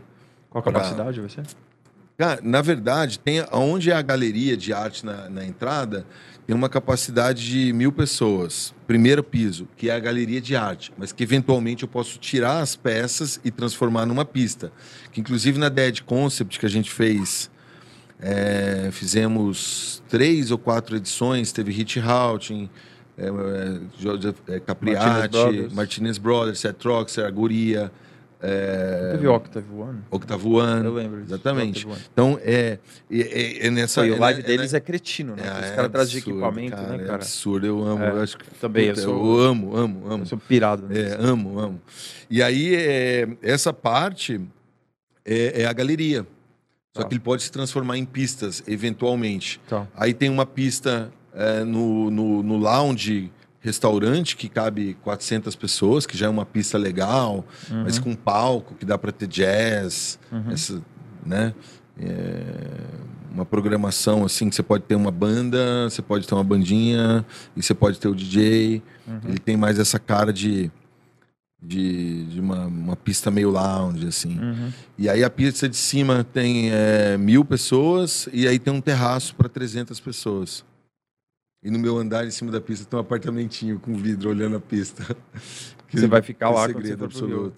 Ah, então, tô, vou ficar lá, tô construindo esse apartamento para morar lá, para ficar lá nesse momento. Mas daí, como eu tô desmontando o boss, eu tô procurando um terreno no meio do mato, assim, também lá. Na... Vi, um, vi um esses dias lá na, na prainha, na, na verdade é na Joatinga. Uhum. Porra, num morro, assim, do caralho. Vamos ver. Vamos ver. Mas no momento, ali tá legal. Para mim, no começo, é um quartinho que fico tranquilo tal. É, de boa. Mas vou precisar ficar um pouco mais lá, acredito, né? E, e no sul. Vai ser uma correria aí, a vida. É, você falando, não, acho que eu acalmei. não, mas eu acalmei, eu acalmei. Eu acho que nessa questão de trabalho mesmo, o que eu não quero é mais ficar virando lá, sabe? 15 horas tocando, não, é bebendo é, pra caramba. O problema é after, cara. É, after, se você, falou tudo. Se você tirar os afters, sabe, você consegue fazer tudo Exatamente. O after é. é. uma praga mesmo, é, coisa. É legal, mas é um negócio que, é, que acaba te, com que você, te atrasa, cara. Atrasa, sua saúde, você perde. É, é exatamente. Tem que administrar Porque uma hora isso que daí. Você já vai dormir mal já. É. Você vai ficar acordado mal. Não, e a after, after tô falando isso aqui, mas é tipo uma coisa que não se deve fazer jamais. O que eu já fui tocar e fui para after e depois ficar zoado e não, não conseguir pegar o voo, uhum. porra, isso é ridículo. Não é, tem, tem que ser sessão, tem que ser é. Tipo, puta, aquela é. realização. Aí, no, aí, depois de um tempo na carreira eu falei assim, ó, toco num dia, por exemplo, no tinha o Arung, toco na sexta, não me marca no sábado. É isso. E não vou embora no domingo, não pego o voo. Começar a andar com o Léo Janeiro, que toca, né, Léozinho? E vai, e vai embora dormir, tipo, Dá 10 horas da noite. Tá... É. Mas é isso, tem que ter um equilíbrio, né? Não dá para ficar, para administrar tudo isso, senão você não. Além disso, da saúde mesmo, é a questão até do. Da, da questão do, do, do sistema nervoso, de como você lida com as suas emoções, uhum. né? Se você tiver um final de semana muito intenso, você vai estar tá baixo. Quando você chega, você quer estar tá muito alto, você perde a mão da energia. Você não pode ser frouxo, mole demais, você também não pode ser mão de ferro demais, né? Com a equipe. Senão você fica lá, chega lá com bom humor, porra, isso aqui no escritório, você começa a criar uma desarmonia. Então tem que estar tá leve e constante para conseguir, né? medita, tocar e administrar. Eu tenho uma dificuldade de meditar. Eu fiz algumas vezes yoga, eu, eu, eu preciso medicar, eu, meditar. Eu já fiz algumas algumas vezes, mas eu não criei esse hábito de meditar direto. Mas eu tenho certeza que vai ser o turning point que vai mudar a minha vida. É, às vezes vai te fazer bem. Mas me faz, que, às vezes eu faço. Óbvio que não vai adiantar você passar o final de semana inteiro virar de after, depois chegar segunda-feira dar uma meditadinha de 20 minutos, é, não, vai, é. não vai fazer mágica, é. mas, Não, mas, mas tem que todo dia de manhã, pro... eu já fiz uma é. época, aí para de fazer, aí volto, já fiz umas aulas de yoga. Aí eu tenho um treinador que eu treino com ele, muitas vezes ele a gente termina, depois a gente vai dar uma meditada depois para é, eu acho super, super válido. Inclusive, é, tipo, eu fico pensando na minha vida, assim, tipo, quando. Pensar tiver... isso pro clube, cara, um espaço é, de wellness. A gente, um é, assim. Sim, sim. Lá no, no Surreal tem esse projeto para isso. isso. É tem, tem, tudo a isso é ver, porque, pô, tem o gramado, o field. Então a gente vai fazer coisas à tarde, com a galera fazendo yoga. A gente fez duas no Edge, né? De uhum. yoga lá. Eu lembro. Então, assim, foi uma surpresa. Eu cheguei de manhã, assim, lotada a pista, o pessoal fazendo yoga. E eu acho que é muito legal isso, porque tira essa coisa, tipo, é, é e, e eu acho é, que dá essa. de um clube e você poder mostrar essas outras coisas, tira uma imagem que muitas vezes as pessoas têm de clube que. né? E que na verdade acaba sendo, que é bebida, a boate, a gente boate. tal, né? Então, boate. É, eu acho bom mesmo. E, e, tem tudo a ver com, com o momento que a gente está vivendo, das pessoas procurarem ter esse. Lá no espaço tem, você já está dentro do projeto para a gente ter bastante esse tipo de coisa, coisa à tarde. Esse, Legal. É. Cara, que bom, porra. Feliz pra caralho o nosso papo aqui. A gente se conhece há muitos anos, mas acho que a gente nunca sentou assim para aprofundar tanta conversa, uhum. né, cara? E voltar mais vezes aí quando tiver inaugurar o clube pra gente falar do projeto novo. Oh, isso é um prazer. E falar de coisas novas e boas, de projetos que a gente consiga executar, né? Tudo isso, né, cara? Com, será um prazer. Vamos, né? A gente, acho que a gente tem aí um é, para a gente do evento, a gente tem uma, uma caminhada ainda aí até o, até o final do ano, mas eu acredito que no final do ano as coisas vão estar tá já melhores e liberando, né? Acho que já tem carnaval na Bahia marcado, uma série de coisas do carnaval de São Paulo parece que vai ter. Então é uma esperança. É, eu, vi uma, aí... eu vi uma conversa de Fórmula 1, né? Que, com o público. É, é uma esperança. Eu acho que até do carnaval está sendo, tá sendo cogitado isso daí. Eu tive conversando com o pessoal da, da prefeitura e, e tá isso. Obviamente, é, as pessoas não querem nem se manifestarem para não criar, Sim. entrar numa, numa esfera de de estar tá sendo né, tá sendo precoce aí no, no, no, no anúncio mas é Aí joga pedra. Os Corona Lovers vão jogar pedra. Meu. Hã? Os Corona Lovers vão jogar pedra. Assim, eu não falo é, qualquer coisa eu, positiva não, agora. Mas, é, mas eu é. acho que a gente tem que ter esperança e tem que ter bom é senso, né? É isso, é Vai deixar de falar de retomada, porque a é. gente não está falando de uma coisa de egoísta, de é, falando de, de uma coisa sem responsabilidade. A gente está falando de um setor que precisa, que tem um monte de gente precisando de precisando trabalhar, que estão parados. Eu tenho procurado colaborar dentro do que eu, na medida do possível também com as pessoas, mas tenho colaborado. Cesta básica para a turma que trabalha, cesta básica os amigos, tal, ajuda para um amigo outro, porque se a gente pode ajudar nesses momentos, a gente tem que ajudar, né, cara? E mas é isso. Acho que o ano que vem vai ser um ano bom para todos nós. Toma, valeu, meu irmão. Oh, obrigado, obrigado, viu? Valeu. Prazerzão. Valeu. valeu.